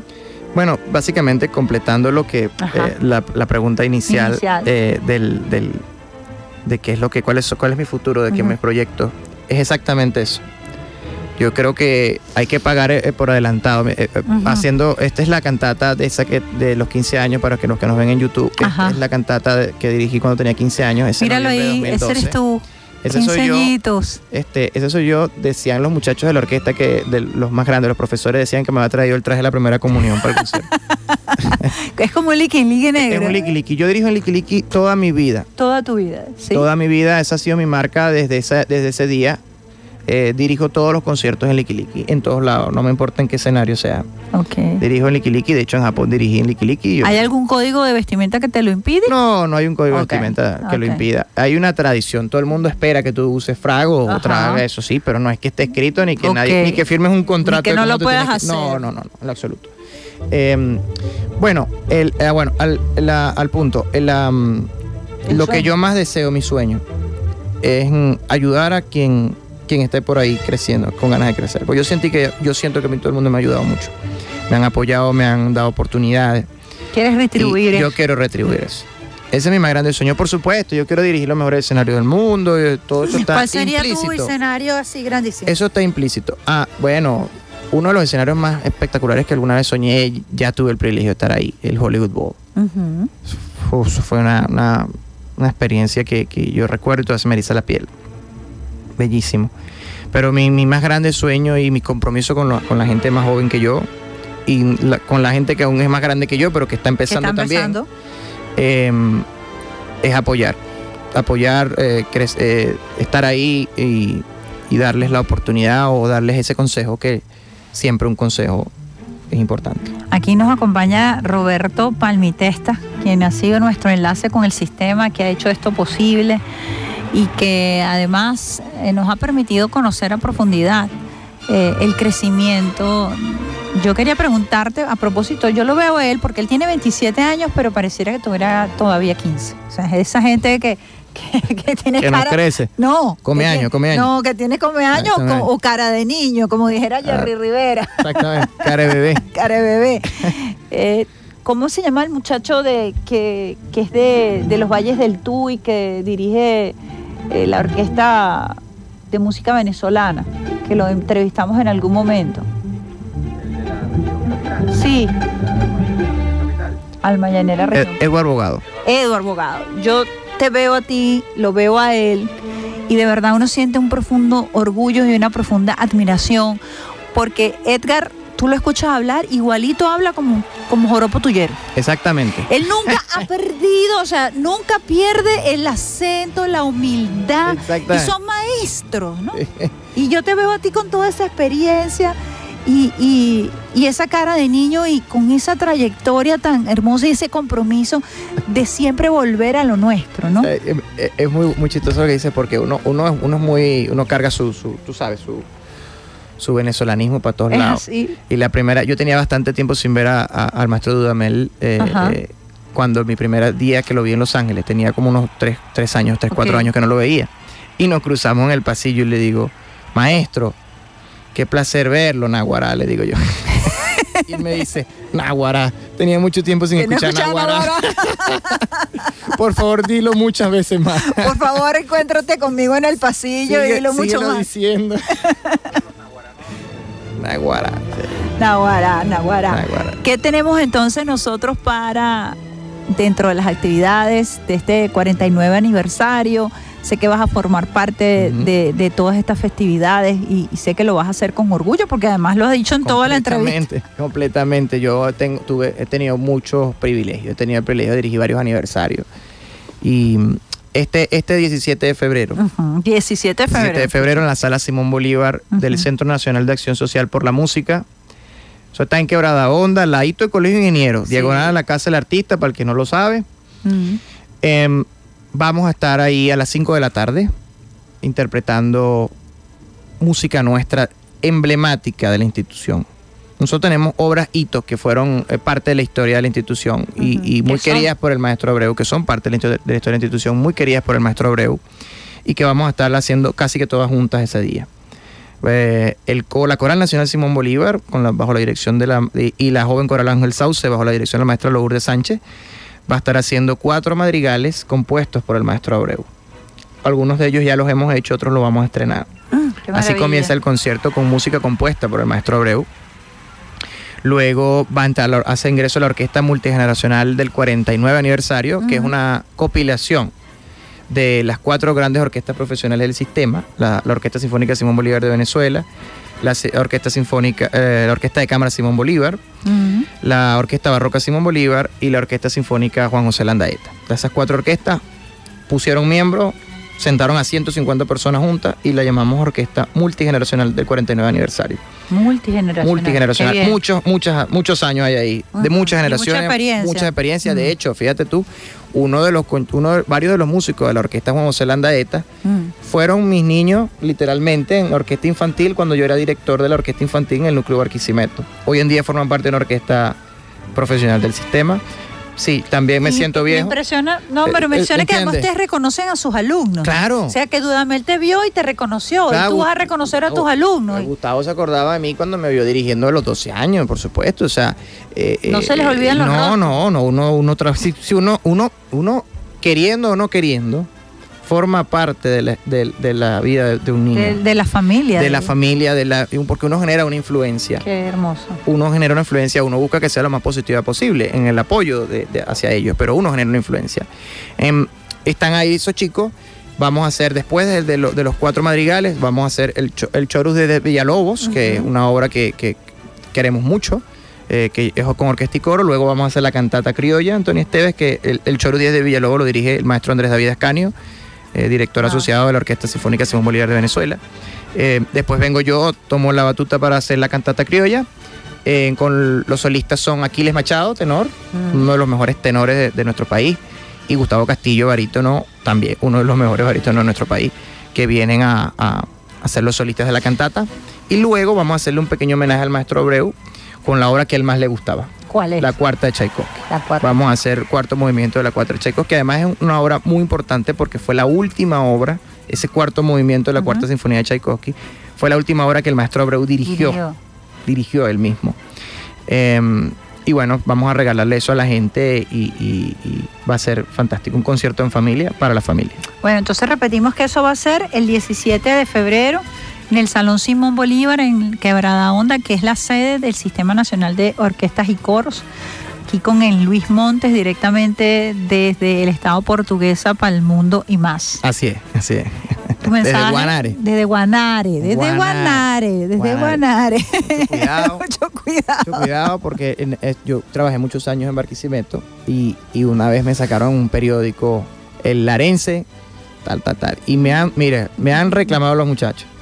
¿Por qué, por qué tú no pediste un derecho a réplica? Bueno, perfecto. No va a pedir derecho a réplica porque me dijeron, la- bueno, no pasa nada. Mi papá es la barquisimetano, le digo yo. Yo igual, mis abuelos son barquisimetanos y los que somos guanareños somos mi mamá, mi hermano y yo. No pasa nada, le decía yo. No, mire, todavía me dicen, mira, el guaro, ¿qué más guaro? No, de, de Guanare, de Guanare. No se confunda. Así que los invitamos, mira, agradecer, Roberto, agradecer a todo el equipo del sistema de, de coros y orquestas Simón Bolívar por, por esta presencia, por, por, por- porque estés aquí con nosotros. Además, Un yo sé que, mira, todo el equipo está, se vino para acá, estamos emocionados. Y bueno, esperamos verte, escucharte ese 17 de febrero en esta celebración de la maravilla. Sentimos, nos sentimos orgullosos como venezolanos y venezolanas que el sueño del maestro Abreu se mantenga vigente gracias al esfuerzo de todos ustedes. Se mantiene vigente porque el maestro está con nosotros. Maestro nos dejó algo tan palpable. El sistema es como, como, el sistema no es una institución, el sistema somos todos sus integrantes. Y mientras haya uno vivo va a haber un sistema. Así Y así estaremos todos. Y además es un sistema que representa la venezolanidad y el esfuerzo y de lo que somos capaces de hacer los venezolanos. Están Así es. regados por todo el mundo llevando esa bandera tricolor con muchísimo orgullo. Como embajadores. Así es. Así es, así que bueno, un saludo final para despedirnos. Muchísimas gracias por estar con todos nosotros y, y nada, los vemos el 17 de febrero a las 5 de la tarde. en- Así es, en Luis Montes, nuestro invitado especial del día de hoy. Nosotros nos despedimos 9 y 14 minutos, nos robamos 14 minutos, pero además con muchísimo orgullo. Yo no fui. No, fui yo. Beso de coco con piña para ustedes. Chao, chao. Los espero el próximo lunes en la mejor vida de todas tus mañanas, Vía Alterna. Chao.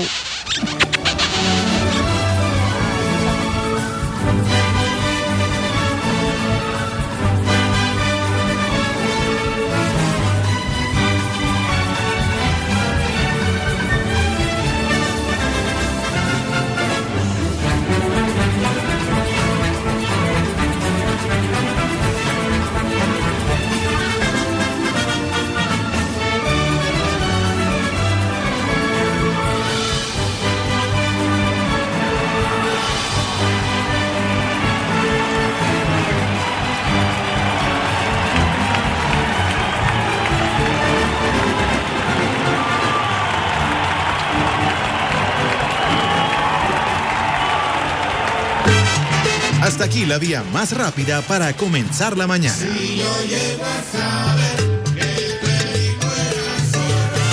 Esto fue Vía Alterna.